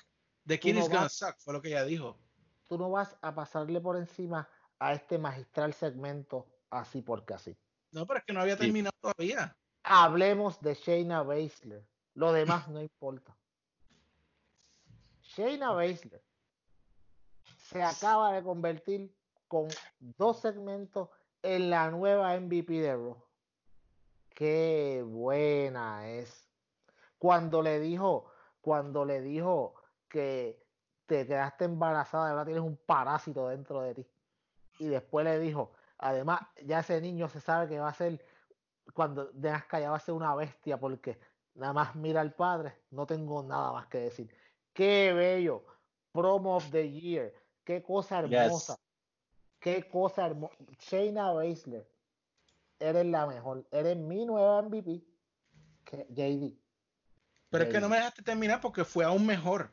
Porque Natalia vino a confrontarla Ah, sí, pero eso fue en otro segmento. y ella le dijo, eh, pero ¿de qué tú hablas si tú nunca vas a saber lo que es madre y sabemos que la dinastía Hart muere contigo? Qué bello. Sí, y- Ok, y en ese momento to- sonaron las trompetas y le pasaron el batón a la nueva reina de Raw, Shayna Baszler. Qué hermosura. y de hecho tuvo una lucha con, con Natalia que fue muy, me pareció muy buena lucha, te soy bien honesto. Eh, me atrevo a nombrarla la lucha de la noche. Qué entre bello. Shayna Baszler y Natalia. Natalia Ah. dio una de las mejores luchas que ha dado lately y a mí me encantó esa lucha. Luisito, te voy a preguntar algo. ¿Es o no es la nueva reina de Raw, Shayna Baszler? No, Shayna Baszler se robó el show. Que Entero. E- en- entero. La lucha, yo te la compro, estoy muy de acuerdo. Yo creo que fue la lucha de la noche. Pero la promo, esa fue el highlight de todo el episodio de Raw. Uf, qué bello. Vieron cómo le gusta el odio a Peyot. Anyway, Bueno, ella no dijo ninguna mentira. Pero, Wow. papi, Ronda Wow. Rousey, mira, Ronda Rousey no sabe ni luchar bien ni dar buen promo. ¿De dónde salió Shayna Baszler con estos promos, dude? Nadie sabía que Shayna Baszler podía dar una promo así, mano. Déjala que lo haga así todos los, todas las semanas, Ah, mano. sí. Esa Ah, mujer la, la van a odiar hasta dentro del pelo cuando, lo- cuando los fanáticos vengan, mano. Mira, Igual que nadie sabía que Brody Lee podía hablar hasta que se fue a AEW. Hey, Brody. Uy, vamos a hablar ya mismo de eso. Sí, sí. Tenemos que meterle porque vamos, ya llevamos un rato aquí. Anyway, y eso estoy tratando de resumir. Eh, Rey Mysterio, Aleister Black le ganaron a Seth Rollins y Murphy en una lucha donde Seth Rollins no hizo nada más que al final que eh, Mysterio le dio en el estómago y Rollins lo agarró, lo tiró al piso y el árbitro terminó la lucha inexplicablemente. Y luego eh, Rollins eh, supuestamente le explotó el ojo a Misterio en la, en la, en la escalera para subir al Raw, a- al ring. Y yo le comentaba a los muchachos que me imagino que lo próximo es que Rey Misterio entre con un parcho en el ojo, que no sé dónde he visto eso antes. Pero, eh, dímelo, Peyot. Mira, eh, tú dijiste que Rey Mysterio le dio un azote en la barriga a Seth Rollins y por eso fue que Seth Rollins le, le he ¿verdad que sí? ¿Será que le está preñado él y no ella? Pero tú no viste la pelota de barriga de borrachón que tenía. Sí, mano. ¿Y te acuerdas en el, en el, cuando él estaba parado mirando hacia, hacia las barrancas? Él tenía una barriga de borrachón. Yo creo que él tiene tres meses. Tú sabes. Que se está, ¿cómo te digo? Él se está proyectando en la barriga de Becky, le dieron a él y él se proyectó en la barriga su, de su mujer y dijo como que, no, no le des a mi hijo. Entonces, sería, bueno, ok, ay Dios mío, tengo un miedo de lo que yo, es más, no lo, voy a decir que se chave, perdónenme, público que nos escuchan por la atrocidad que voy a decir, pero ustedes saben que a Vince le podría ocurrir algo igual. Es capaz de que los próximos meses venga Vince y utilice, a, como no puede tener a Becky Lynch y la está pagando muchos millones de dólares anuales, pues venga y utiliza a Seth como que tiene los síntomas de Becky y se está proyectando. Porque Vince es tan tráfala que así como quiera tiene la- a Becky en la, en la boca de todo el mundo. Por favor, yo espero equivocarme y que lo que yo acabo de decir sea un disparate, pero no me sorprendería. Me lo imagino a Vince riéndose. This is so funny. This is so good. Ya tú sabes que, ¿verdad, JD? Ay, Dios mío. Perdón. Ay, Dios mío. NWO. John Cena llegó a estar en WO, yo puedo volverme en WO. Ah, muchacho, tú eres muy bueno para eso. Dímelo, Peyor, algo que me quieras comentar de esta. Porque de hecho, también lo otro que pasó con Rollins es que después que se llevaron a Rey Mysterio para la parte de atrás, eh, él fue a chequearlo a, a ver cómo estaba y le dijo: Yo no me acuerdo nada de lo que pasó. A mí, a mí- mira, a mí me gustó, allá volví, hablando ahora en serio. Yo no sé por dónde van a llevar a Rollins, pero sí, a mí me gustó lo que vi en el, en el ring, me gustó el como ese personaje, vi- le vi potencial en lo que lo pueden desarrollar. Psycho. Vamos a ver cómo lo llevan, pero yo creo que sería cool, de verdad, ser- para mí sería un, pues, mano, vamos a ver otra etapa de, de Seth Rollins, porque la que está, mano, él no, no, no sirve, de verdad, no, a mí este, este personaje de ahora mismo, no, no, no, no. Luisito, dime tú. Eh, en un lado me gustó porque es interesante en qué camino va a estar Seth Rollins. Este, este es el segmento que me dio ira. Yo no puedo creer que tú vas a tirar a Aleister Black por un techo 24 horas antes y tú no capaz y, tú no y tú no coges la ventaja de elevarle el personaje que ya lleva. Oscuro.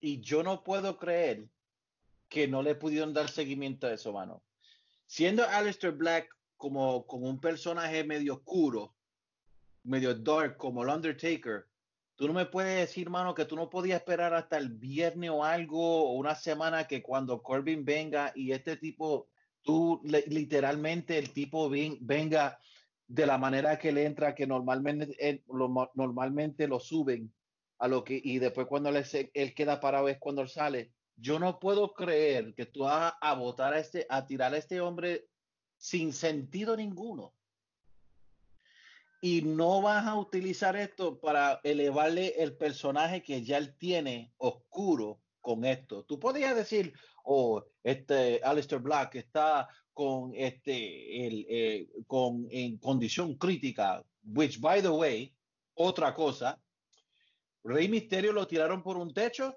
24 horas después estaba bien, pero lo que le hizo Seth Rollins está en condición crítica presentemente.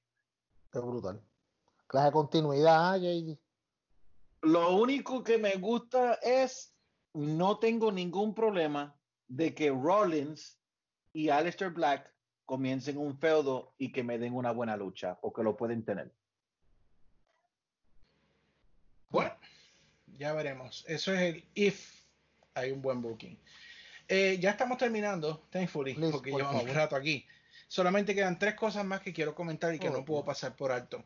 Um, los Street Profits tuvieron un juego de baloncesto con los Viking Raiders. Literalmente un juego de baloncesto. Literalmente. Yo, yo creo que toda la semana ellos están tratando de ver cómo, cómo podemos hacer a los Street Profits y llevarnos a los, a los Viking Raiders, porque ya no puedo decir ni que son los War Raiders, desafortunadamente, enredados, para que sean más porquería cada semana. Y esto fue un asco de segmento, uno de los peores segmentos que he visto en mi vida en la lucha libre.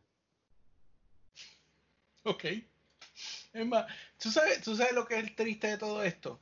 Que cuando pusieron el primer corte de la cancha, lo único que vino a mi mente es un excelente segmento de baloncesto en la WWE, que fue cuando Mr. Perfect hacía todos los tiros de donde quiera que tirara en la cancha. Y hemos llegado de esa grandeza a esta baja porquería. Anyway. Ah, qué malo es el viejo. Este. eh, Mm. Baron Corbin lo entrevistaron y dijo pues que él estaba bien Ay, no. contento de que va a tener una oportunidad eh, la semana que viene. Y por último, eh, el segmento de Edge y Randy Orton, que anunciaron que van a tener otra lucha, o por lo menos Randy Orton retó a Edge para otra lucha. Y yo tengo varios problemas con esto. Número uno, la primera lucha no fue tan buena como Fue para mala, tener dilo. un dilo. rematch, fue horrible, Dilo. fue muy Gracias. larga, fue you go. la peor, o sea, la lucha más larga en la historia de WrestleMania. La segunda. Y número dos, lo otro que tengo problema es que esta muchachita que estaba Charlie Caruso. entrevistando, Charlie la Caruso. Villecao Caruso, dijo que esta va a ser la mejor lucha de todos los tiempos si se da. Yo dije, WTF. o sea, Luisito, dinos algo de esto, porque yo sé que tú eres fanático de Edge y de Randy. Ese, e- e- este segmento se merecía el grito de Stone Cold con What? Porque atorrante Charlie Caruso, que me escucha, Diablo. se, se nota que tú parece que empezaste a ver la lucha libre.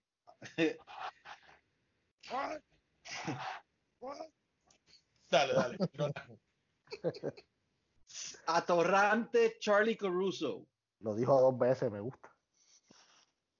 Se nota que tú empezaste a ver la lucha libre cuando Vince McMahon te dio un trabajo. Tú me vas a decir a, tú me vas a decir a mí que Edge y Randy Orton va a ser la mejor lucha de todos los tiempos por encima de Shawn Michaels versus The Undertaker, el Iron Man match entre Bret Hart y Shawn Michaels. Excuse me, Razor y Shawn Michaels en la escalera de WrestleMania 10. Rock Ese versus, era, e- e- ese, era, ese era el próximo que iba a dar. Rock versus Hogan. Rock versus Uf. Hogan. Tú me estás diciendo a mí, Steamboat mamita, versus Macho Man. Diablo. Sí. mamita, ni Edge y Randy Orton te creen. Steamboat versus Flair. Ya.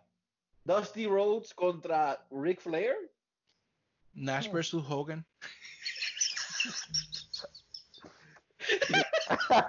The finger poke of death. The Finger Point of Doom. Yo no puedo. Ey. Mano, Ay, Dios. Yo, yo, eh, a nuestros oyentes les tengo que decir, yo me alteré cuando vi eso, mano, que me tuvo que clarificar mis hermanos que yo estaba completamente mal, pero eso me encendió el alma hasta en Twitter. Yo no puedo creer que esta mujer dijo eso. Gente. Esta es, esto fuera, yo hubiese aceptado que Stone Cold Steve Austin saliera por el 515 veces ya y que le dé a esta chamaca un stunner, yo te digo que yo lo aceptaría. Oh my God. No, no tengo nada que decir con eso, nada más de eso. Y yo estoy convencido después de ver el, el, el, el desastre de los Street Profits y los Viking Raiders, yo estoy convencido que Vince McMahon dijo, Where's the revival? They're gone. Let's use the Viking Raiders. Esos son. Sí, yo creo. Porque- pone- ya Wow. mismo le ponen la ropa esa ridícula esa que le iban a poner a, Le- a, a The Revival. The Jobber Experience le van a llamar. Yeah. Pello, ¿algo más que tú quieras añadir de este grandioso forma de cerrar Raw? No, no, no. Yo, yo, si digo algo más lo daño, de verdad. Charlie Caruso, Charlie Caruso, wow. O sea, yo me la imagino a ella el otro día cuando se levantó y el teléfono, se, y prendió el teléfono y pues pegaron a llegar las notificaciones de Twitter y más notificaciones y a diablo, que- lo que yo dije ayer me Es hizo que- famosa, ¿qué es esto? ¿Sabe que el que se la vendió le vendió de la mala? Yo no sé qué fue, mano, pero el que la vendió estaba bien inspirada, de verdad.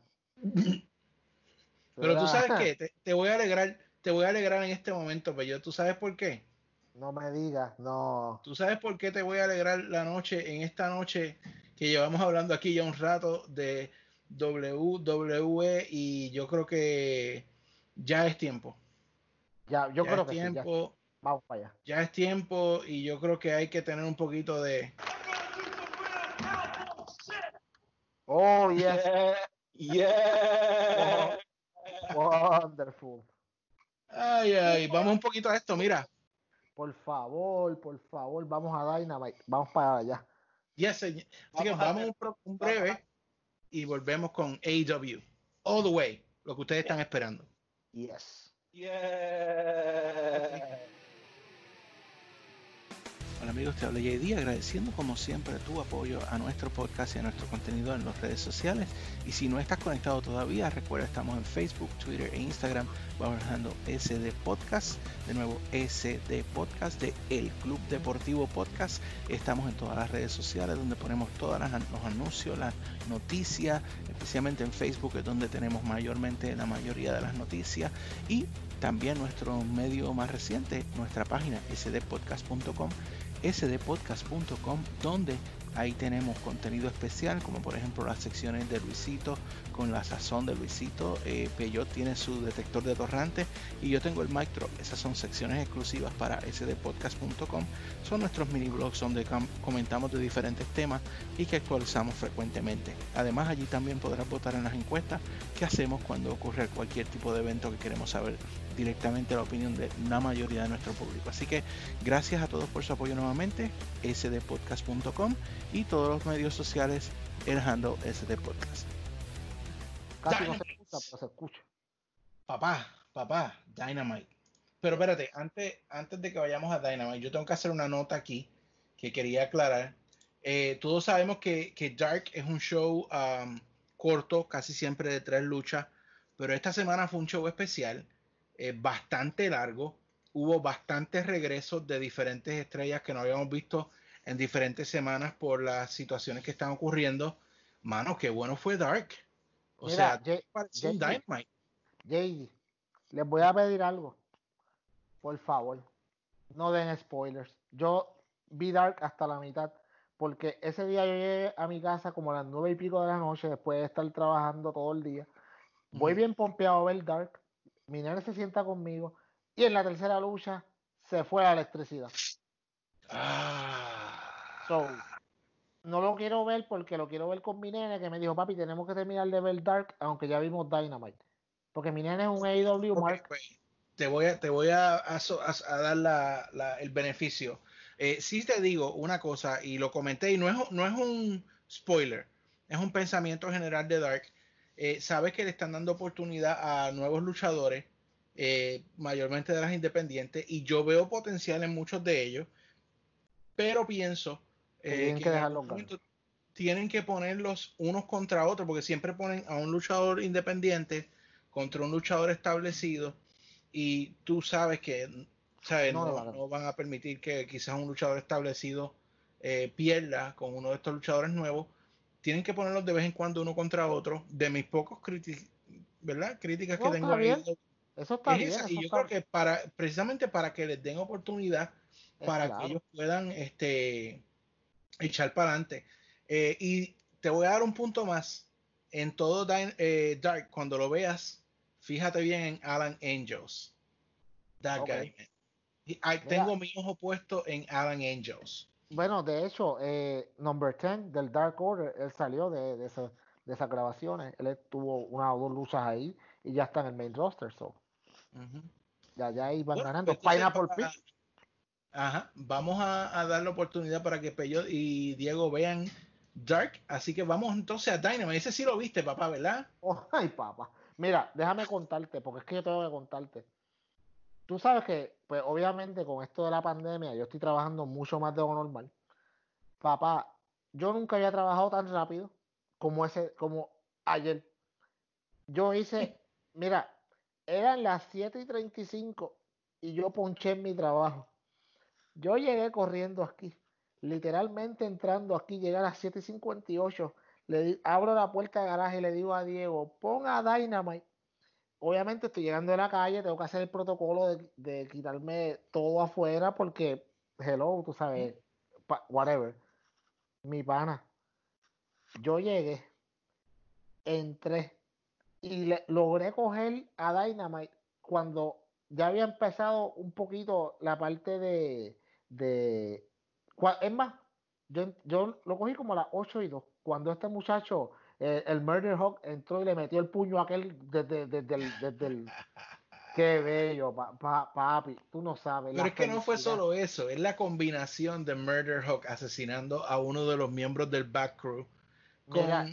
óigame, el, el micrófono más valioso de este Mira. año de la lucha libre, mano. Yo pensaba en Luisito y la sonrisa que él tenía en ese momento cuando salió The Murder Hawk con Jake the Snake Roberts. Yo, yo, yo estoy seguro que cada vez que sale Jake the Snake en el televisor, Luisito tira a todo el mundo para un lado para él tener la primera fila frente a ese televisor y poder ver y escuchar a este hombre que este, esta semana vino, vino bien misogynist, como es, bien mi- miso- Ah, sí, misógeno. misógeno Dios cuando- mío, Luisito, há- háblanos tú de esta promo de el señor Jake the Snake eh, y todo lo que pasó en este Attitude Era moment que pasó en AEW.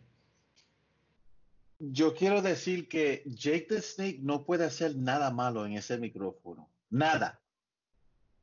Empezando diciendo, a mí me dijeron que yo tengo que disculparme con lo que yo hice con Brandy. La culebra manía. Y yo he decidido de yo pedirle perdón cuando ella me bese el trasero. ¡Oh! Qué bello. Oh, Y dijo, es más, ella no está ni supuesta a estar aquí. Ella debe estar en su casa cocinando y cuando tenga frío, que me caliente. ¡Oh!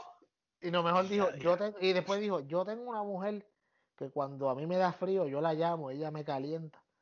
Pero antes de eso, obviamente, yo tengo que motivarme y mi motivación es ver peleas de el Murder Hawk Lance Archer.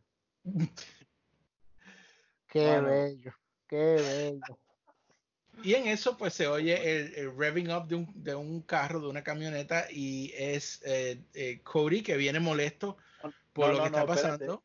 Corrección, Oh. Stone Cold Cody Rhodes. Ay, Cody yo tengo tantos problemas con esa parte. Bueno, Yo pero fíjate, también. yo, yo sentía un momento que esto era como el yo estaba emocionado. Yo sentía que esto era como el Attitude Era. Y yo sí pienso que Cody debió meter esa guagua a todo fuerte hasta el lado del ring y dar. Yo pensaba que él iba a empujar el ring con la guagua, pero quizás eso hubiese sido muy demasiado Stone Cold. Ah, pero cuando se bajó, que le vino al encuentro Murder Hawk, habían unos tubos ahí, porque tú no agarras un tubo de eso y le entra tu vaso a Murder Hawk. Eso es lo que yo hubiese hecho. Pero, pero háblame, Pelluda, háblame. Mira, yo tengo tantos problemas con esa parte de ese segmento. Ok, Cody Rhodes, eres un ridículo. Tanto acelerar para que tu guagua. Ok, primero, ¿para que, va, para que vas a usar tu guagua como tal? Eh, tu F250 que vale más de, de 110 mil dólares, una cosa así, que es custom made y whatever. Segundo, tanto acelerar para correr como 10 pies, rapidito chillar goma. Ay, deja ponerle en parking, ponle la emergencia antes de bajarme. Mira, después, ay, ay, le dio un par de tubitos. Entonces, con la línea LD al frente, que le dio tan suave los tubos que ni se rompieron los LEDs de la guagua. Mano, que mira, coge, si tú vas a hacerlo, go all the way. Alquila una guagua que la vaya a destruir y ven y mete, como dijo JD, métele al ring, tírasela encima. Pero mano, eso quedó bien, bien, quedó bien charrido. A mí no me gustó. Y después vas para el cuadrilátero ahí, como JD dice, hay un montón de tubos en el piso. Pero, ah, otra cosa. Él viene para allá, estoy bien molesto, pero voy a estar vestido con gabán y, y, y, chaqueta y corbata. No ready para pelear, no. Yo voy a, en lo que me quito No, todo eso. ya me eso es parte de su personalidad, yo no, creo. No, no, no, no. Sí. JD, JD, tú me perdonas. Si le hacen algo así a tu esposa, tú no vas a ir vestido con corbata y gabán. Tú vas vestido como Street Fight a matar. Vamos. Bueno, Luisito, dinos algo de, de la reacción de Cory. Atorrante Cody Rhodes. Qué bello. Primeramente, tu camioneta está bestial. Ah, Eso sí. Pero, papi, ¿qué fue esa estupidez? Atorrante Cody Rhodes. Qué bello. Deja de estar vistiéndote como un misionero en Dynamite. Un vendedor no de enciclopedia. Sí, mano, yo no puedo creer que después que Jake the Snake la semana pasada le pone una culebra encima a tu mujer noqueada, tú Dos, quieres venir- dos. Dos culebras. El tú culebrón. quieres ya- ven- tú quieres venir, usted quiere venir, o y demás, después una semana después de esa, Jake the Snake le dice a tu mujer, tú quieres que yo te, que yo te pida perdón, bésame el trasero y tú quieres venir con corbata y eso. Y ya Cody Rhodes me está molestando. Diablo, ok. Sí, él sigue con el síndrome de Triple H. Y no voy a parar de decirlo hasta que él deje de ser idiota. Diablo. ¿Ok? Porque vamos a hacer Peyor y JD. ¿Quién fue, lo, ¿Quién fue el último luchador aún luchando con ropa de salir? Baron Corbin. No, eso es, mese- eso es ropa mesero. Ropa de mesero. Es De servidor de Chile. De, de Chile, Sí. de gerente de Chile, exacto. de- de- gerente de, de McDonald's. Este, um, Triple H con Evolution. Ellos entraban con corbata, entraban con esto, y si tenían que, romperle la cara a alguien, pues se quitaba la corbata y todo. Eh, Cody Rhodes sigue trayendo, no sé qué le pasa. Cody Rhodes, ahora, del segmento, la pelea me gustó porque ya era tiempo, como yo le dije a ustedes, ya era tiempo de que este feudo entre el Murder Hawk Monster y Cody se encendiera. Ya era Ah, tiempo. Pero, pero, cl- pero claro, necesitaban a Jake para eso. Este, pero mano, ¿sabes? Cody Rhodes ya, ya como que, ¿sabes? Si tú miras a Kenny Omega, vamos a hablar de Elite, vamos a hablar de, eh, de Elite. Estamos, a- estamos hablando de los Young Bucks, Kenny Omega, eh, Hangman Page, este, ¿quién me falta? Cody. Eh, Cody. Entonces, ¿de dónde viene que Cody Rhodes es el líder de, de Elite? Eh, he's not.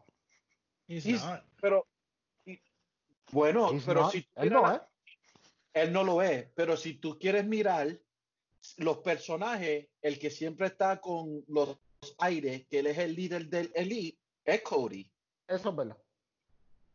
Es Cody. Aunque Kenny Omega es el único que desde el principio con los Young Bucks, desde el, desde el, el Inception de Elite, aun cuando estaban en el Bullet Club, era ellos. De hecho, Cody Rhodes. de hecho Entonces, ellos, ellos tres crearon el, el, el, Exacto. El- The Elite cuando estaba, cuando, cuando estaban en un auto, en un autobús y dijeron, vamos a hacer una lista de los mejores luchadores, quiénes son los The Elite Wrestlers. Y de ahí salieron que ellos se iban a llamar The Elite. Fueron los Young Bucks y Kenny Omega. Y después fue que llegó Cody Rhodes. Llegó el- Sí, mucho tiempo después, y después también estuvo ahí eh, eh, Adam Cole, el difunto, y otra gente más también, este, este otro muchacho que ahora está en Ring of Honor, que ahora es Booker. ¿Cómo se llama? Oh, El que iba- Uh, villain. el villano. Sí, el el villano. Entonces, Cody entra como una figura de autoridad en la cual tú sigues diciendo que eso no va a pasar en AEW. Tú sigues entrando como si tú fueras el líder de, de Elite, desde el feudo de Jericho, que tú mismito, un día vamos entre The Leader y Inner Circle. Él no es el líder. Entonces, yo tengo un problema de que cada vez que Cody está en la televisión, él está overexposed. Él lo que tenía que hacer era ayer, o tú entrabas con el pickup truck y te, y, y arrastraba con todo a llegar al, al cuadrilátero, con tubo, lo que sea, con weapons, porque acuérdense, nosotros estamos diciendo, o tú nos estás presentando a Lance Archer como un monster heel. Tú me estás diciendo que eres el Murder Hawk Monster. Eso era para que tú vinieras con maones, con, con, con camisa, con, con, con bota, tenis, whatever, con el tubo, con, cha- con, con, con este, silla, lo que sea. Pero tú venir aquí y dar unos puñitos acá y acá y acá y una pata aquí, una pata aquí. O sea, el segmento fue bueno, pero podía ser muchísimo mejor. Y entre Jake, el Murder y Cody fue el más ridículo de los tres. O sea, este segmento fue bueno, podía ser excelente si no fuera por Cody. Y es porque Cody sigue con este síndrome de Triple H, que él es el, es el duro, él es la autoridad, él es esto, es el líder de Elite, cuando eso no es cierto, y siempre con esa vaina. Entonces, ¿qué pasó? ¿Tú querías enseñar la, la, la camioneta con el, con, el, con el logo de American Dream, eh, Nightmare? Papi, por eso está con Instagram. Ponlo en Instagram para que todo el mundo lo vea. Y ya. Eso para mí no tuvo sentido. Entonces, cada segmento que pasa, Cody sigue siendo más annoying.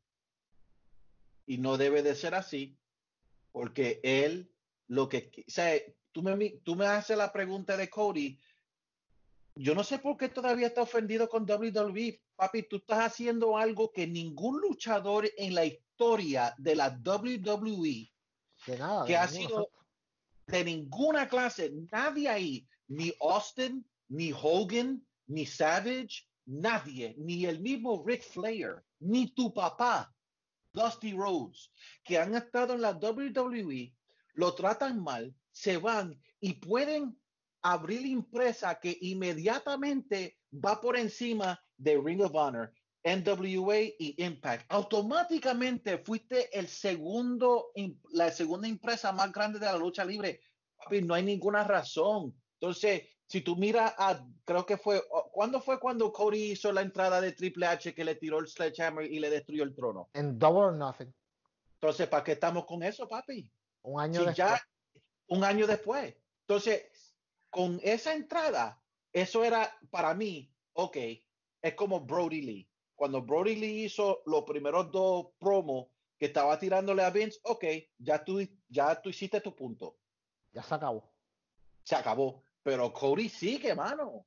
Entonces, tú, o sea, a, mí, a mí lo que me molesta es el Elite no es Evolution. Y tú quieres traerlo como si fuera o como un tipo de Evolution y no es justo. It's not. Porque entonces lo que tú estás demostrando es que tú estás con estas vainas y entonces tú tienes a Omega, tienes a Hardy, tienes a los Beyond Bucks, tienes a Hangman, como si fueran lo que, oh, o sea, para mí es como Enzo, cuando Enzo Amori abría la boca, pero tenía Big Cass detrás de él. Tal, o sea, no me gusta. I really don't like what's happening con él. Y eso tiene que parar ya, porque él ha hecho algo, como yo dije en el, en, en- en- en el website que puse eh, eh, el, que puse el artículo, eh, oye, él no tiene que hacer eso. Tú hiciste algo que nadie, ni tu papá mismo, pudo mirar a Vince McMahon en la cara y, y retarlo. Que hasta tú cogiste al mismo Triple H que te miró en la cara y te dijo que tú no eras un main eventer y tú le estás dando una paliza hasta en los ratings. ¿Para qué tiene que hacer eso? I don't like it.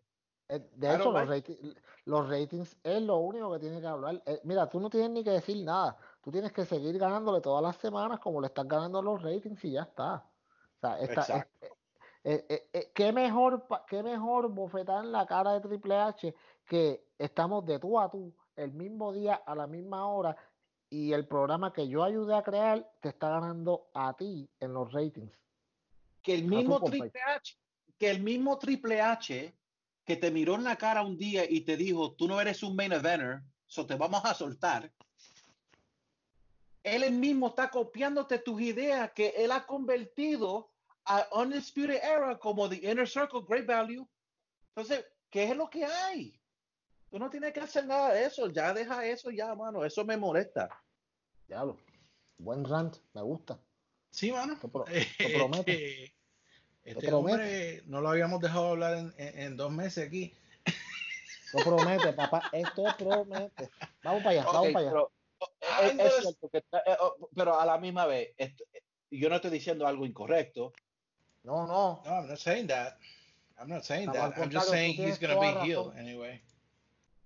Yeah, but if you si vas a ser rudo, no me dé no me dé Triple H Great Value. No, exacto. Tírame- Dame a otra cosa. Dame otra cosa. Y eso es lo que me está molestando, que si tú estás, él está siendo rudo como Triple H cuando fue técnico por años y después se convirtió en The Authority. Eso es lo que estamos viendo. Bueno, estamos ahí en el. eh, eso es lo que tenemos pendiente de Cody Rhodes. Y vamos a ver cómo desarrollan este feudo la semana próxima y subsiguiente, ¿no? Porque si tú me preguntas a mí, lo próximo que yo haría la semana que viene, yo no tendría ni a Bernard Hawk ni a Jake en el Dynamite. Yo los tendría en un video pregrabado en una, ¿verdad? En, un- en una sala bien bonita con su ah, chimenea prendida en fuego y tomándose un, ¿verdad? Bueno, Jake no, pero tomándose un juguito, ¿verdad? Porque Jake no puede tomar alcohol, pero celebrando, diciendo, ahora él quiere que nosotros peleemos con él. Qué idiota. Pero, pero vas a tener algo mejor porque la semana que viene vas a tener a Jake the Snake Roberts con Arn, Anderson en un promo tú a tú. Ah, verdad es que lo dijeron. Ay, ay, ay. Oro, Eso va a estar chévere. oro, oro. Y yo me imagino que Murder Hawk va a asesinar a Arn Anderson la semana que viene. Ah, qué bello. Eh, by the way, esto no es un spoiler, esto es lo que va a pasar. Anyway, eh, dieron un video package excelente de la división de parejas de AEW y esto está brutal porque yo detesto, y voy a hablar claro aquí, detesto los video packages de WWE que son repite, repite, repite, repite la misma historia que hemos visto toda la semana. Esto no fue repetición, esto fue como un historial de la división de pareja desde que los Bucks dijeron en AEW le vamos a dar la mejor división de pareja de todas las compañías y mi gente lo bueno de todo esto es que han levantado parejas nuevas parejas que, que no eran conocidas. Se destacaron a, Lucha Express a Jurassic Express destacaron a los Best Friends destacaron a Private Party destacaron a los Lucha Brothers. Eh, el video estuvo excelente y eso fue lo que dio paso a la lucha entre Jurassic Express y los Best Friends que me pareció muy entretenida. Estaba comentando durante la lucha, wow, qué futuro tiene Jungle Boy en la lucha libre. Así que Luisito, empiézame tú, ¿qué pensaste de esta lucha? Eh, y sobre todo, lo que me dejó con la boca, la, la quijada en el piso, la super mega patada que le metió Rey Phoenix a nuestro Orange Cassidy y la interferencia de NJF y Warlow al final. Eh, la lucha tuvo, a mí me gustó la lucha porque sea lo que sea, yo no me, yo cuando vi a Dynamite, yo estaba pensando en qué momento AEW nos ha dado una lucha de pareja porquería. No me acuerdo porque no creo que ha pasado. No, mano, Um, no ha pasado. Jungle Boy, para mí, cuando está con el Jurassic Express, ok, yo quisiera que a, a- yo- a mí me encanta de Jurassic Express, creo que deben de ser campeones de pareja en el futuro, pero ultimately yo creo que Jungle Boy sería excelente contender del TNT Championship. Excelente. Y pues, ¿qué puedo decir de Ray Phoenix, mano? La única persona que yo he visto, la única persona que yo he visto que ha dado una patada tan glorioso es, el, eh, es la leyenda Shawn Michaels. Y yo te voy a decir, yo, yo siempre he creído que Shawn Michaels overall ha sido one of the greatest, I believe que in-ring performer, yo creo que he's the GOAT. Um, porque sabe hacer todo en el ring. Pero estos Lucha Brothers, man, wow. Wow, yo, yo, Yo pensé, que le había, yo pensé que honestamente que le había arrancado la cabeza a Cassidy. yo dije, o le, di- o le dio una patada de verdad, o verdaderamente Orange Cassidy sabe vender. One of the two. Pero fue excelente. Y, ahí- y MJF, pues, ¿qué puede decir MJF? ¿Qué puede hacer mal ese hombre, ese muchacho? Nada. Ese es otro Dime, que no señor. puede hacer nada mal. Mira, la patada, la patada de, de Ray Phoenix parecía, ¿te acuerdas? Eh, Ken en Street Fighter, que hacía la patada esa que daba vuelta. Sí, Mano, mano. qué, mano, qué cosa bella. Wow, mano, y si esa patada fue hermosa, la forma en la que Orange Cassidy la vendió fue mejor todavía. Mi nene Yeah. me pegó un grito, papi, por poco lo mata. Tú sabes. That's the point. Ese es el punto, exactamente. Yeah. Eh, MJF no puede hacer nada malo. El mejor rudo que hay en toda la lucha libre. En toda la lucha libre, el mejor rudo es MJF. Yes. No hay nadie que discuta eso. Bueno, y, y, y tú sabes por qué es eso. ¿Por qué? ¿Mm? Cuéntame. ¿Por qué?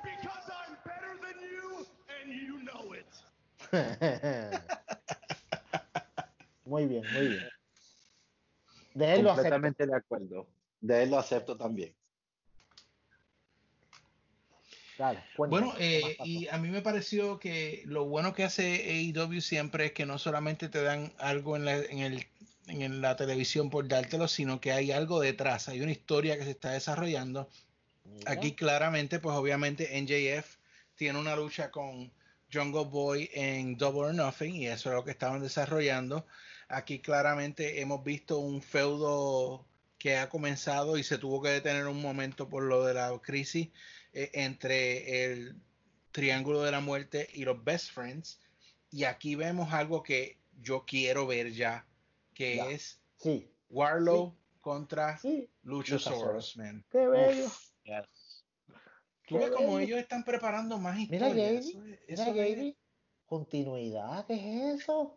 Luisito, Luisito, escucha, continuidad, Yep. ¿ah? ¿Qué es eso? Caramba, carambola. Lógica, wow, qué hermoso. Están sentados, muchachos. Zumba. Porque después vino mi dentista favorita, Britt Baker. Mi alien favorita, Statlander. Penelope Cruz. O Ford. Penelope Cruz. Penelope Ford. Ajá. Y Pello, está sentado. Hikaru Shida. Mi en un- prometida. Gracias. en un four-way match de la división de mujeres y qué buena lucha, caramba. Qué buena lucha. Eso es lo único que yo puedo decir. Qué buena lucha. Qué brutal. Qué movidas. Eh, Britt Baker empezó un feudo nuevo con Statlander. Eh, y de hecho, creo que Luisito nos va a hablar de una felicitación, o Peyor nos va a hablar de unas felicitaciones que recibió mi dentista favorita después de la lucha. Y, mano, qué, qué bueno es ver lucha libre de mujeres que es buena, de verdad. Háblame, Peyor, dímelo. Mira, los primeros, primer minuto y medio de esta lucha fue un desastre. Estaban, no, cogi- no estaban en ritmo.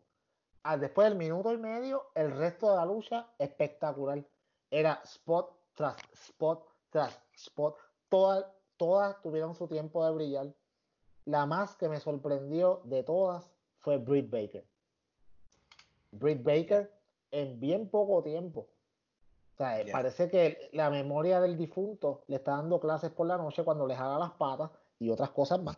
Eh, pero Britt Baker ha mejorado un montón el cuadrilátero. Y si te das cuenta, piensa las movidas de Britt Baker al principio cuando ella empezó en AEW versus ahora. Ahora son más fluidas, son más rápidas.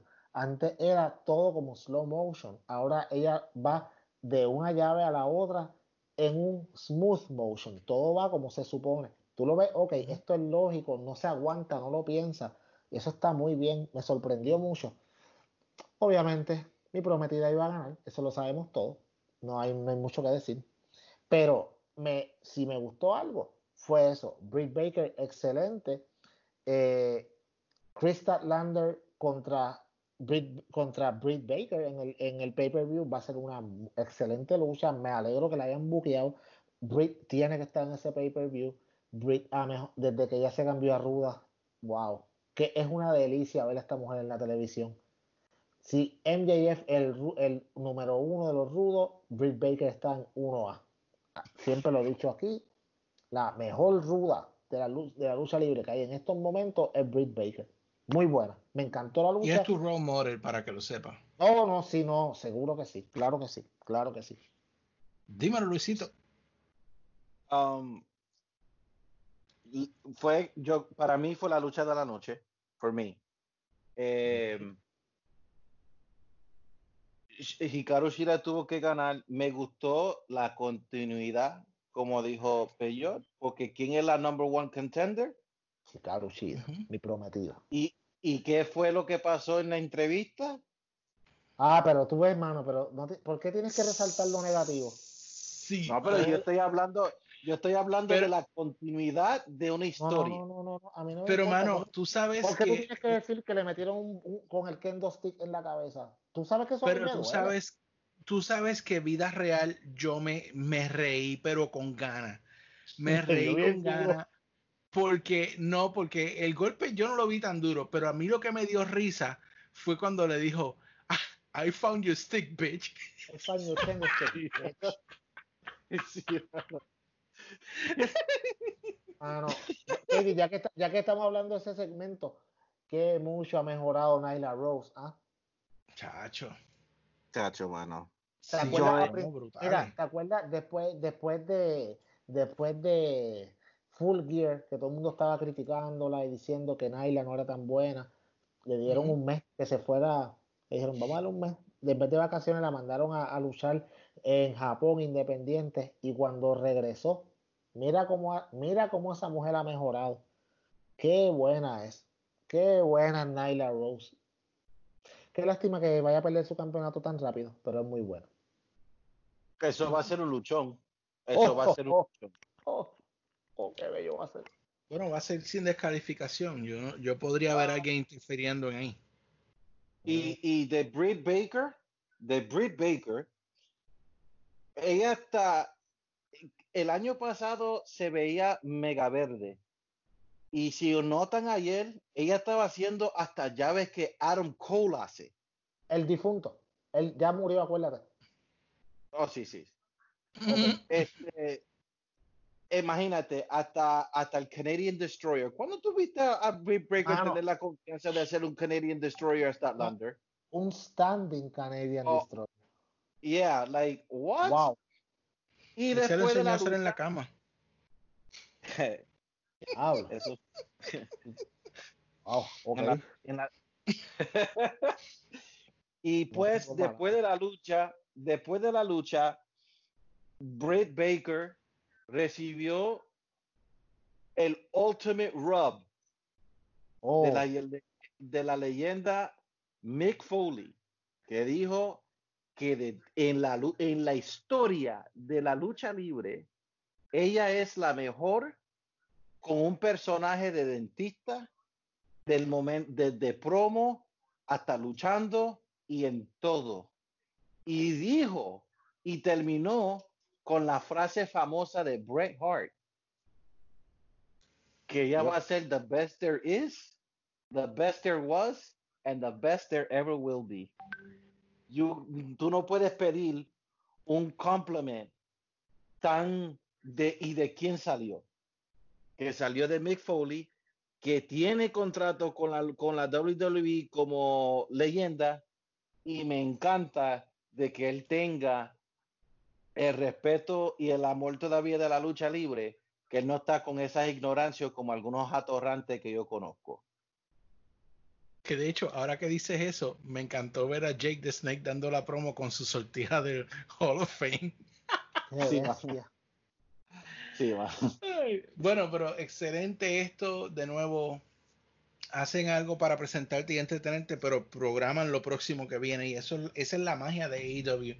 Eh, luego tuvimos eh, una lucha en parejas entre Matt Hardy y Kenny Omega contra Santana y Ortiz de Proud and the Powerful.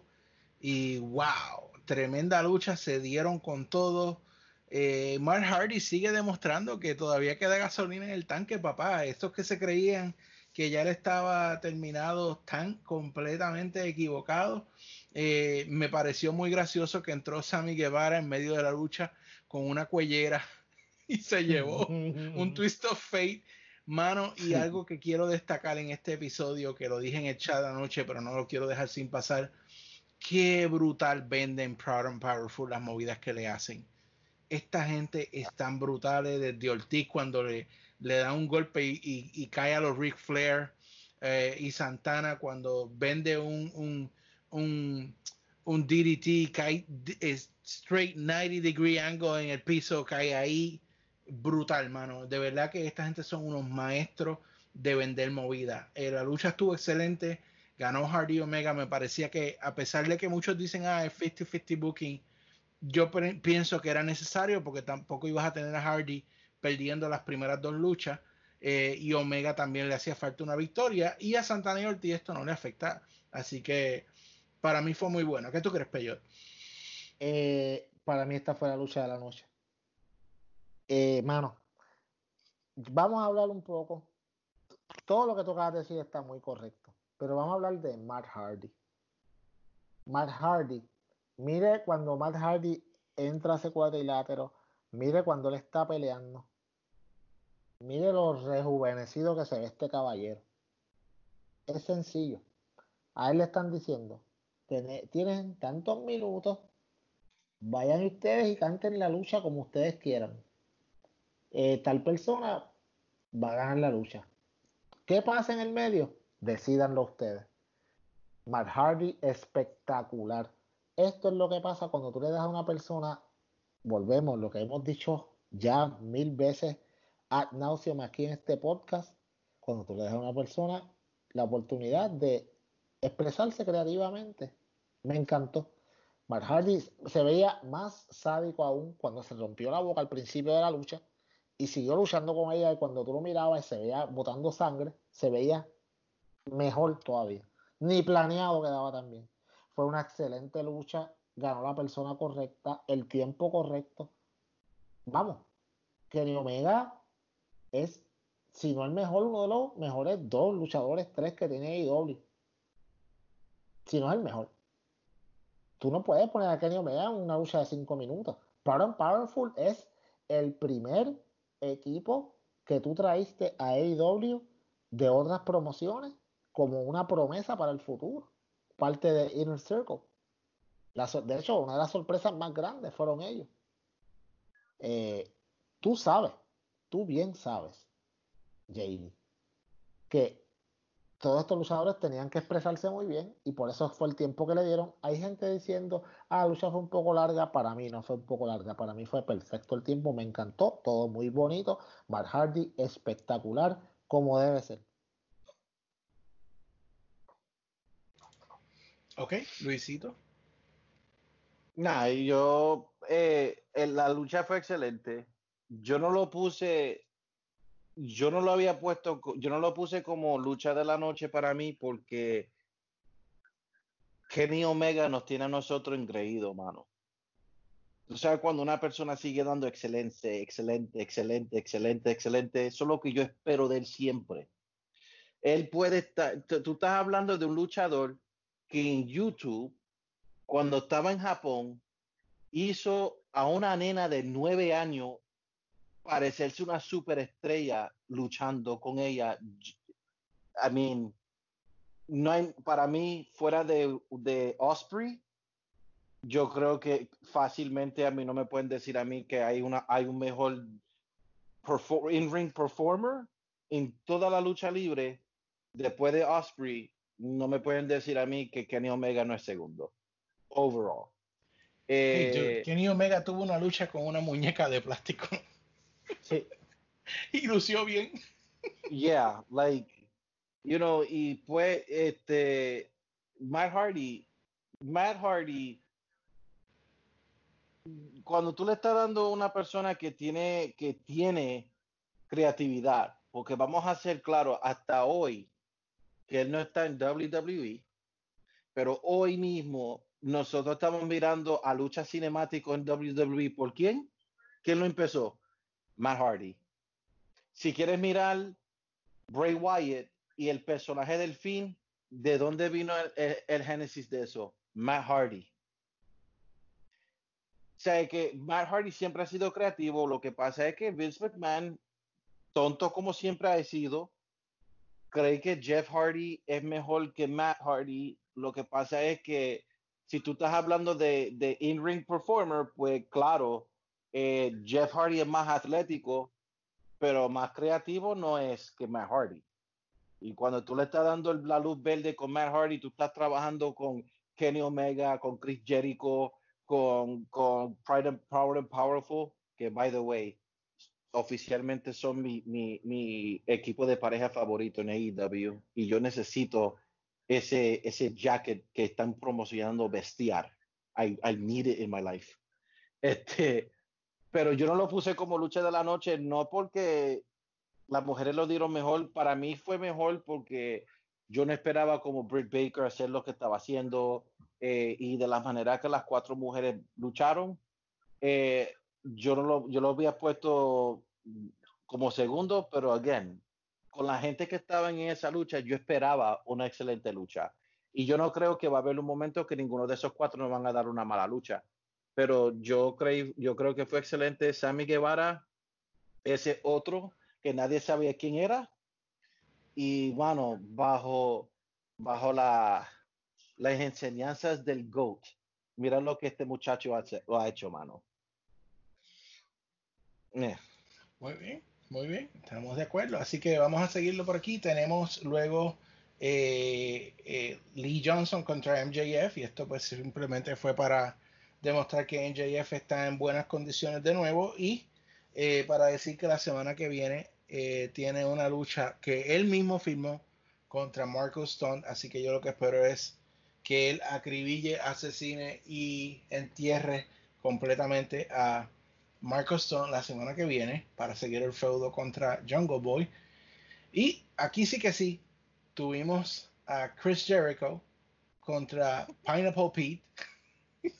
Pineapple Pete. Oh, they call me Ey, ey, Pineapple ey, Pete.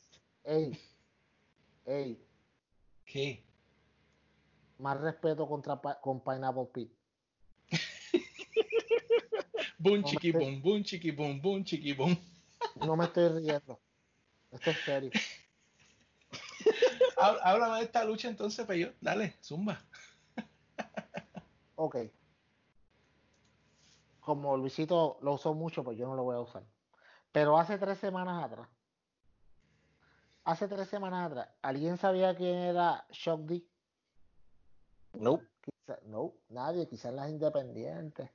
¿Qué pasa? Eh, Shockdista de extra, eh, pues por la pandemia, obviamente ya sabemos, sale un episodio de Dynamite y el GOAT, el mejor en- luchador completo de todos los tiempos, el señor Christopher Arba- Irvine, alias Chris Jericho, el mejor, tu padre, solamente lo menciona. Pineapple Pete, I hate Over. that guy. Una vez, Over. over. Super over.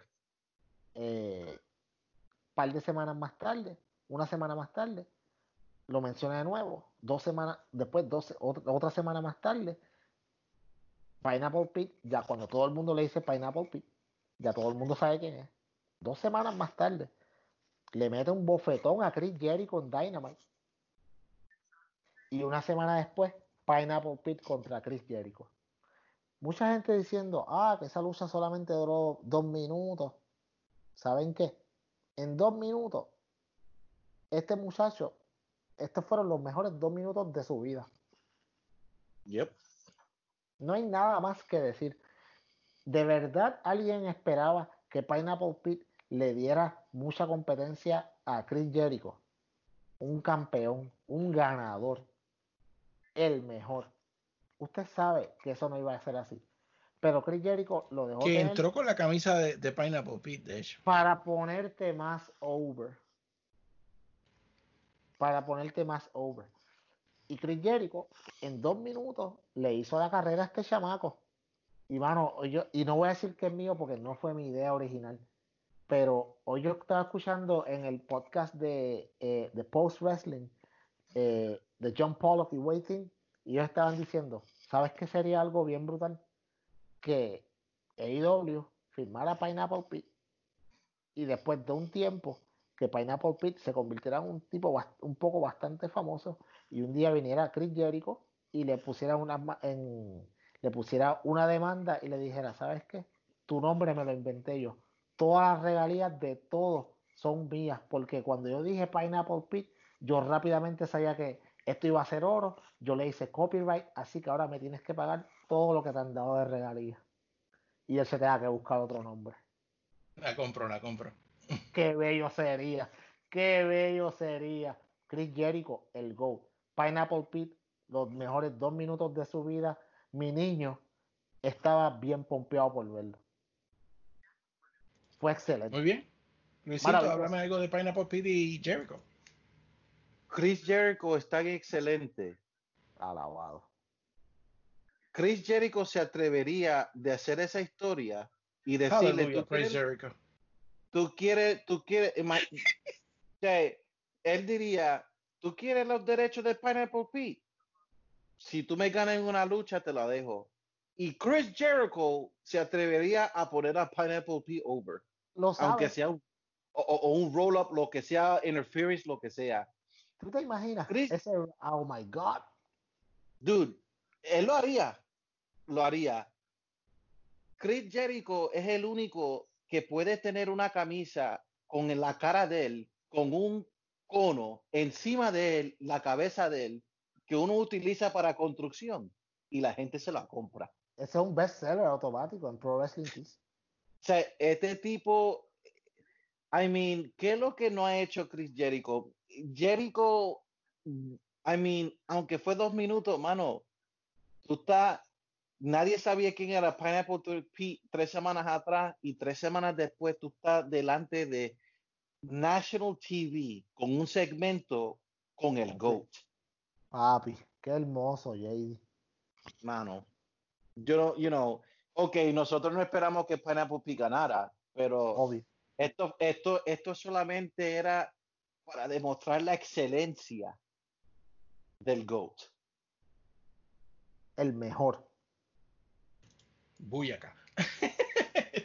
Vaya, Luego, Luego de esta eh, de este segmento eh, entre Pineapple Pete y Chris Jericho, Oh, no. um, Jericho hace un reto para el Elite para tener y oiganme la grandeza de esto. Qué bello. Hace poco salió una noticia donde AEW estaba tratando de adquirir unos nombres de pay-per-view que WWE tiene registre- registrado y había dejado expirar. Y uno de ellos, a los que WWE se opuso que AEW pudiera registrar, era Spring Stampede. Pero como AEW es tan ingenuoso, Chris Jericho es una mente genial, Hardy Sí. es una mente genial, Cody es una mente genial. Ok, ustedes no quieren que usemos Spring Stampede, pero Jericho retó a la Elite a un- una lucha llamada Stadium Stampede, que va a ocurrir en el estadio de los Jaguars, donde aparentemente The Elite y eh, The Inner Circle se van a dar en la madre por todo el estadio. Yo digo yes, double thumbs up a esto. Y quien salió para aceptar el reto fue eh, Vanguard One. Ay, ay, ay. Ay, y no. aquí pues Ay, no.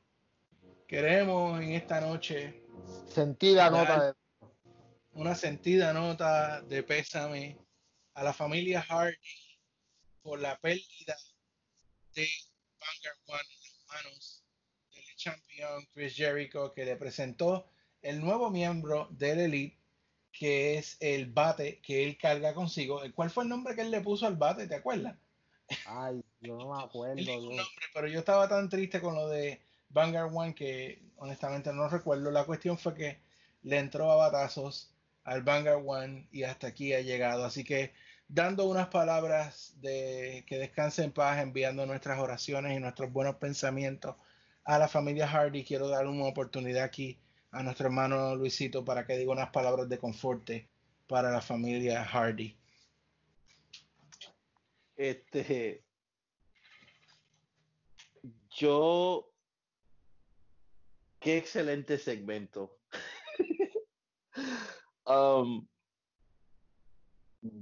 tú sabes cuando tú estás viendo lucha libre que te alegra el corazón, cuando una persona puede hacer, cuando varias personas pueden hacer tantas cosas en un segmento donde Chris Jericho viene y da la idea del estadio.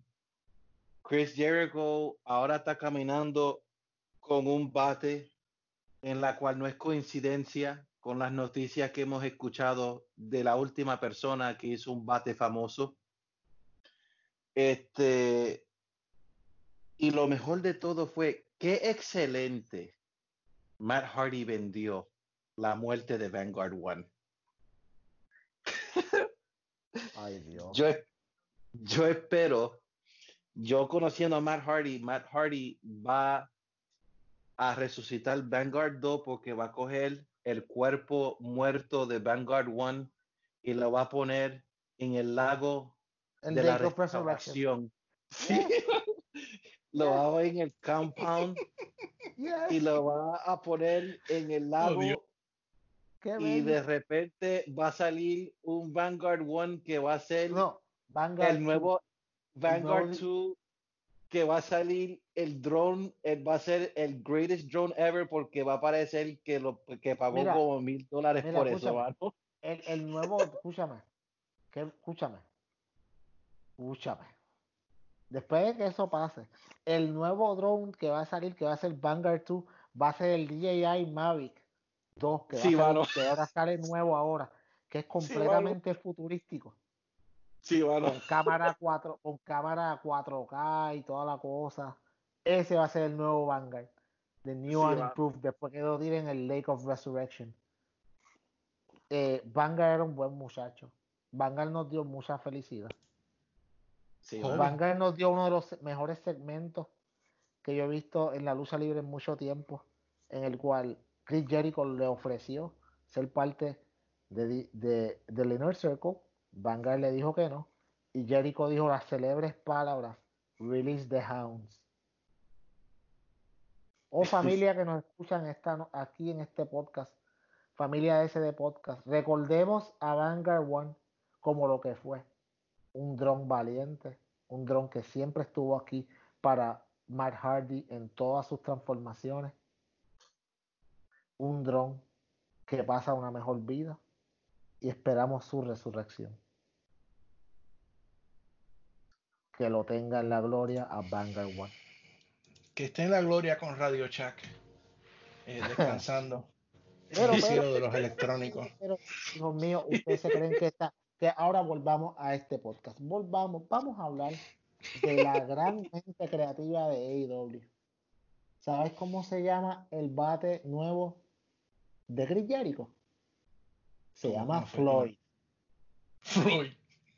Floyd, ¿ok? Y esto va, aunque usted no lo crea, porque como esta gente es brillante, y ¿qué dijo Luisito? ¿Quién es una persona que cargaba hace tiempo un bate por ahí? Que hay muchos rumores corriendo. Steve Borden, ¿verdad? El señor Sting. Podría ser. Sting. O, o JD. ¿Quién va a presentar el campeonato de TNT? El señor Mike Tyson, Iron Mike. Además de Mike Tyson, que ya salió, sabemos de la historia que él tiene de, con DX en WWE. ¿Cuál ha sido otro boxeador que ha salido también en WWE? Floyd, Floyd Mayweather. Mayweather. ¿Y qué tal si los boxeadores no están activos en este momento? Quieren tener promoción.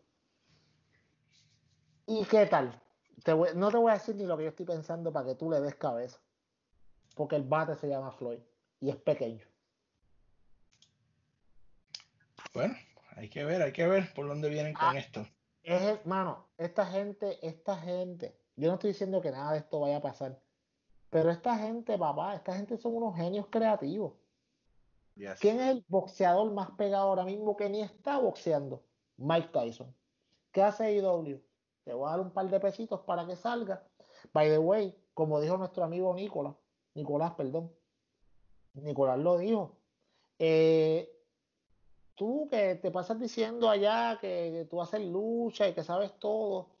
Eh, Mike Tyson ya había salido en AEW, obviamente estuvo en Backstage Double or Nothing. Me acuerdo en el the Elite que lo presentaron, o estaba viendo los videos con Chris Jericho, con Massa. So, no es la primera vez que él sale. Mano, el boxeador más pegado ahora mismo es Mike Tyson. Todo lo que hace Mike Tyson, la gente está pendiente. Brillante de Tony Khan, de extenderle un cheque para que vaya y presente el campeonato. Y quién sabe Sí que está haciendo amague de regresar a la- al boxeo. por lo tanto, el, ahora mismo, cuando no hay boxeo, todo el mundo está hablando de Mike Tyson. Qué brillante, qué brillante es Tony Khan. Así mismo es. Y luego de eso, pues tuvimos nada más y nada menos eh, que lo que fue la última lucha de la noche, donde eh, Christopher Daniels de Fall- Fallen Angel ah, se enfrentó a quien exige ahora ser presentado como el campeonato, el campeón mundial de AEW, eh, ya que él le quitó el título arbitrariamente a Mox la semana pasada. El Exalted One, Mr. Brody Lee, junto al Dark Order. Háblame, Peyo, de esta lucha y luego le permites a Luisito decir algo. Ok. Cuando Luisito dijo hace un rato lo de Brody Lee y cómo él empezó al principio utilizando lo de Vince McMahon, y yo dije después que ya dejó de hacerlo, ya dejó de hacerlo. Si usted se fija en el nuevo personaje de, de Brody Lee y cómo se ha ido desarrollando, él no es Vince McMahon. Él, él no es el jefe como si fuera de una mafia. Él es un loco, un, como uno de estos tipos, como, un, como una de las, de las sectas davidianas, Psicópata. un psicópata con delirios de grandeza, que él realmente cree que él es el mejor, que su organización es la mejor y que él a todo lo que toca lo va a llevar a la grandeza. Y si usted no me cree, escuche el podcast y la entrevista que él tuvo hoy con la gente de Buster Open Radio, en el que él detalla esto mismo que estoy hablando ahora mismo. Y como todos los miembros del Dark Order, excepto obviamente Reynolds y, y este otro muchacho, eh, que son los Beaver Boys, todos Oh. No. No, no, no, no. Gra- Evil 1 y Grayson, by the way, están ellos son los, ellos están primeros en los rankings. Eh, Number 10 no ha perdido. Eh, The Exalted One no ha perdido. Estamos hablando de que realmente él los convierte en ganadores, pero en, su locura, él se cree que él puede coger el campeonato y ya, porque él es el mejor. Porque, como muy bien Chris Daniels aprendió, cuando tú te burlas y dices que el Exalted One no existe, estas son las cosas que te pasan. Mano, qué brillante, como están tratando este personaje. Esto es lo que yo quería ver. Y creo que todavía estamos viendo el principio de lo que va a ser algo mucho más grande todavía. Brody Lee, mano, le están dando la oportunidad de lucir y está bateando de home run. Excelente, excelente, excelente.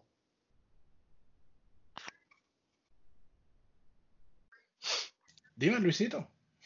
Eh, Brody, Brody Lee, eh, de la manera que él ha, ex, o sea, él ha levantado a Dark Order tanto, solamente con la presencia de él. O sea, nosotros sabíamos desde los tiempos de la WWE que Brody sabía cómo luchar porque siempre él era bien underrated como un big man en la WWE como Luke Harper.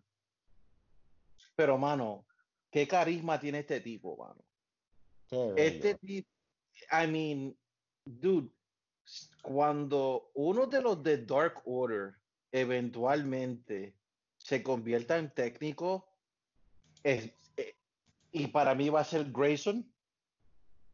Um, este, dude, Brody Lee ha llegado al momento ya, con lo poquito tiempo que lleva en AEW, que yo sinceramente no me molesta de que ya él está en un programa con Moxley y yo creo que esto es un feudo que va a continuar o es un feudo, o sea, no es como un feudo de que Moxley le ganó y ya, no. Yo creo que Brody tiene que perder. Porque ahí entonces el personaje de él, como, él es, como es un psychopath, mano, ese personaje se va a convertir en algo hasta más malo todavía después que él pierda contra Max en Double or Nothing. O sea que en el principio yo dije, ah, que ya van a hacer que Brody pierda. No, mano, él tiene que perder. Él tiene que perder porque eso lo que va a hacer es elevarlo a un super monster heel. Mano, este va a coger los mismos agentes de la Dark Order. O sea, si tú miras el Dark Order ahora, es lo que le hace, le grita, get out of here, you got it. Mano, después que él pierda, Hmm. mano, este, este man, este tipo le va a meter la pela a cualquiera, mano. Aunque sea del Dark Order, que van a destornudar y le mete un puño. Yep. Like he's and he's gonna be a psychopath. So Yep. él tiene que perder. Él tiene que perder porque él tiene que verse de una manera débil como The Exalted One para que el personaje se le eleve a otra dimensión. Yo me la I buy it straight up. Creo que va a ser una buena lucha. Espero que Brody pierda, pero es para ver la, eh, eh, la evolution, la evolución de Brody. Y yo creo que después que pierda de Double or Nothing, el Dark Order con una pérdida, mano. ¿Tú sabes lo que es que tú empieces y tú vas a perder, pero tú perdiendo eleva a tu facción aún más todavía? No, mano. ¿no? Y que, y que de ahí mismo este, él empiece, como tú dices, a darle las pelas a, los a, los a los mismos del Dark Yeah. Order. Se, Sí, se vaya lo en sabes. brote completamente. Bueno, eh, y luego de eso, pues apareció Mox, que obviamente lo esperábamos que pasara, eh, que de hecho, antes de, durante la lucha, eh, una de las luchas, él apareció cuando llegó. eh, y Alex Marvez dijo, creo que vamos a tener que llamar seguridad. Nunca he visto a Moxley así. Ay, sí, parecía los, ¿verdad? Que sí, parecía los muñequitos. Este, así que um, entró apagando fuego con todos los miembros del Dark Order que se le acercaron. Brody se fue con el campeonato. um, pero Mox dijo, pues básicamente, eh, las vas a pagar, aunque me quede una gota de sangre en mi cuerpo. Básicamente. Anyway, eh, ese fue Dynamite, muy bueno, muy excelente como siempre, como nos tiene acostumbrado. Gracias a todo el grupo que siempre se mantiene en el chat con nosotros. Oh, Eh, y ya, ¿cómo? Ese, chat es otra cosa ya. Ya Eh, no, ver, ver Dynamite con ese chat es mejor todavía. Sí, sí.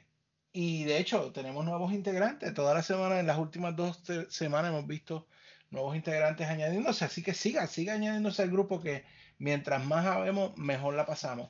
Eh, llevamos muchísimo tiempo. Yo creo que esta ha sido una de las ediciones más largas que hemos tenido. Eh, y no voy a hablar como tal de NXT, solamente voy a mencionar dos cosas de NXT. esta semana fue todo alrededor de Matt Riddle ah, perdiendo los campeonatos con Timothy Thatcher en pareja eh, contra Fabian y Marcel de, ¿cómo es que se llama? Imperium. Imperium. Eh, y luego teniendo una lucha entre ellos mismos, Matt Riddle y Timothy Thatcher. Ah, este, Sí, sí. y lo otro que quiero mencionar, pues fue Finn Balor contra el Cameron Grimes, que yo le llamo eh, el Hangman Adam Page Great Value, eh, donde pues no pudo terminar porque apareció Damian Priest y atacó a Balor eh, con un nightstick eh, y luego se le sentó encima y él reveló que él fue el que lo atacó backstage, o sea que confirmado, Finn Balor de nuevo es técnico. am, Qué divertido, y- ¿verdad? Sí, eh, no sé, yo lo que espero es que por lo menos no lo pongan a reírse todo el tiempo. Si lo mantienen de técnico rudo, pues estaría mejor. Eh, pero definitivamente si pudiéramos decir de quién fue este show de NXT o en quién se enfocaron casi toda la noche, pues solamente hay que decir una palabra. Bro. Porquería. Y con eso tú quieres competir con Dynamite. Ay, Dios mío. No, no, y, y, y la, pues, lo del el anuncio de el regreso Ah. de, de WWE in Your House, que ahora NXT in Your House. eh, no sé, parece que alguien estaba en un closet y se encontró el set. Ah, mira, in Your House. Va, ay, ¿qué vamos a hacer? Vamos a ponerlo. Mano. Ya, yo, bueno. yo Una no semana de-. Una semana después de Double or Nothing. Sí. Mira, eh, ¿qué pasó con Carrion Cross y la entrada de 14 minutos? ¿Ya la cortaron a un minuto? Ah, no, tu- tuvieron una promo eh, donde pues aclararon que efectivamente van a enfocarse en atacar al tuyo, a tu papito. Al mejor luchador de NXT, o sea, Sí, Tommaso el. Balbu, ¿cómo es que se llama, eh? Tomaso. Tomaso la bestia Champa. Lo único que sirve a NXT. Está bien, Pella, lo que tú digas. Es que es la verdad, caballo. Anyway, eso fue nuestro resumen semanal de WWE, SmackDown, uh, I mean, Money in the Bank, de Dynamite, NXT. Espe- si usted ha llegado a este momento del episodio, Usted es usted es un campeón. Bravo o Usted bravo. es bravo de verdad. O, Así te- que o yo no agradezco- nada que hacer. Yo le agradezco de corazón que se haya mantenido ahí con nosotros. Si no llegó hasta aquí y somos nosotros tres hablando, este es nuestro esparcimiento semanal. Así que yo le agradezco al señor Peyot y al señor Luisito por darme tres horas de su vida para grabar en esta noche. Así que eh, a todos les doy las gracias. Como dijimos en la promo, síganos en las páginas sociales. eh, acompáñenos la semana que viene y veremos qué nos trae este camino a Double or Nothing. Y pues yo creo que dijo que vamos a hacer algo de predicciones antes de, Oh, del show. oh, de- JD, la semana que viene, mi gente, esté pendiente. Esto es un episodio especial. La semana que viene se lo vamos a dedicar a Double or Nothing. Vamos a hacer un gran preview de Double or Nothing, además de, de- a lo que lo tenemos acostumbrado. La semana que viene, yo entiendo que debe ser un show bien corto en cuanto a WWE y debe ser más concentrado a Dynamite y Double or Nothing, Go Home Show y el preview de Double or Nothing. Espérenlo la semana que viene. JD, yo creo que va a estar la mal de interesante las predicciones. Vamos a ver qué pasa ahí. Así que, JD, sin mucho más que decir. Si usted quiere saber Bueno, de todo esto, yo me JD, despido. Yo me despido. espérate, usted se despide. Y yo creo que no nos queda nada más que decir, más que el señor Luisito tiene que darnos el honor de cerrar este episodio. Pero antes de que Luisito hable, si usted quiere, mire, miren, ay Dios mío, vaya a facebook.com slash sdpodcast. Nosotros no hacemos lucha, pero damos las noticias que son. Vaya ahí para que se instruya, pese aquí, para que mame de nuestra sabiduría. facebook.com slash sdpodcast, www.sdpodcast.com. Ahí puedes escuchar el podcast, ahí puedes ver las noticias corroboradas, no disparates como lo que hacen ellos. Así que, facebook.com slash sdpodcast. Luisito, por favor, llévanos a la tierra prometida. Muchas gracias a todos nuestros oyentes por estar con nosotros y si ha estado con nosotros después de, estas tres horas, gracias doble. Pero acuérdense, nosotros no hacemos lucha, pero lo conocemos. Y las noticias que tú escuchas allá, está aquí primero. Y tercero, nosotros hablamos lucha porque nos entretenemos con ustedes. No es que nosotros estamos manejando una página como un daycare. Y no se lo pierdan, que el sazón de Luisito viene ya para la semana que viene en nuestro website www.sdpodcast.com donde no se lo van a perder y vamos a estar seguros que después de esta NXT no va solamente va a haber guerra en Wednesday nights va a haber guerra entre lo, entre lo pasado y este podcast que es el futuro hasta la semana que viene.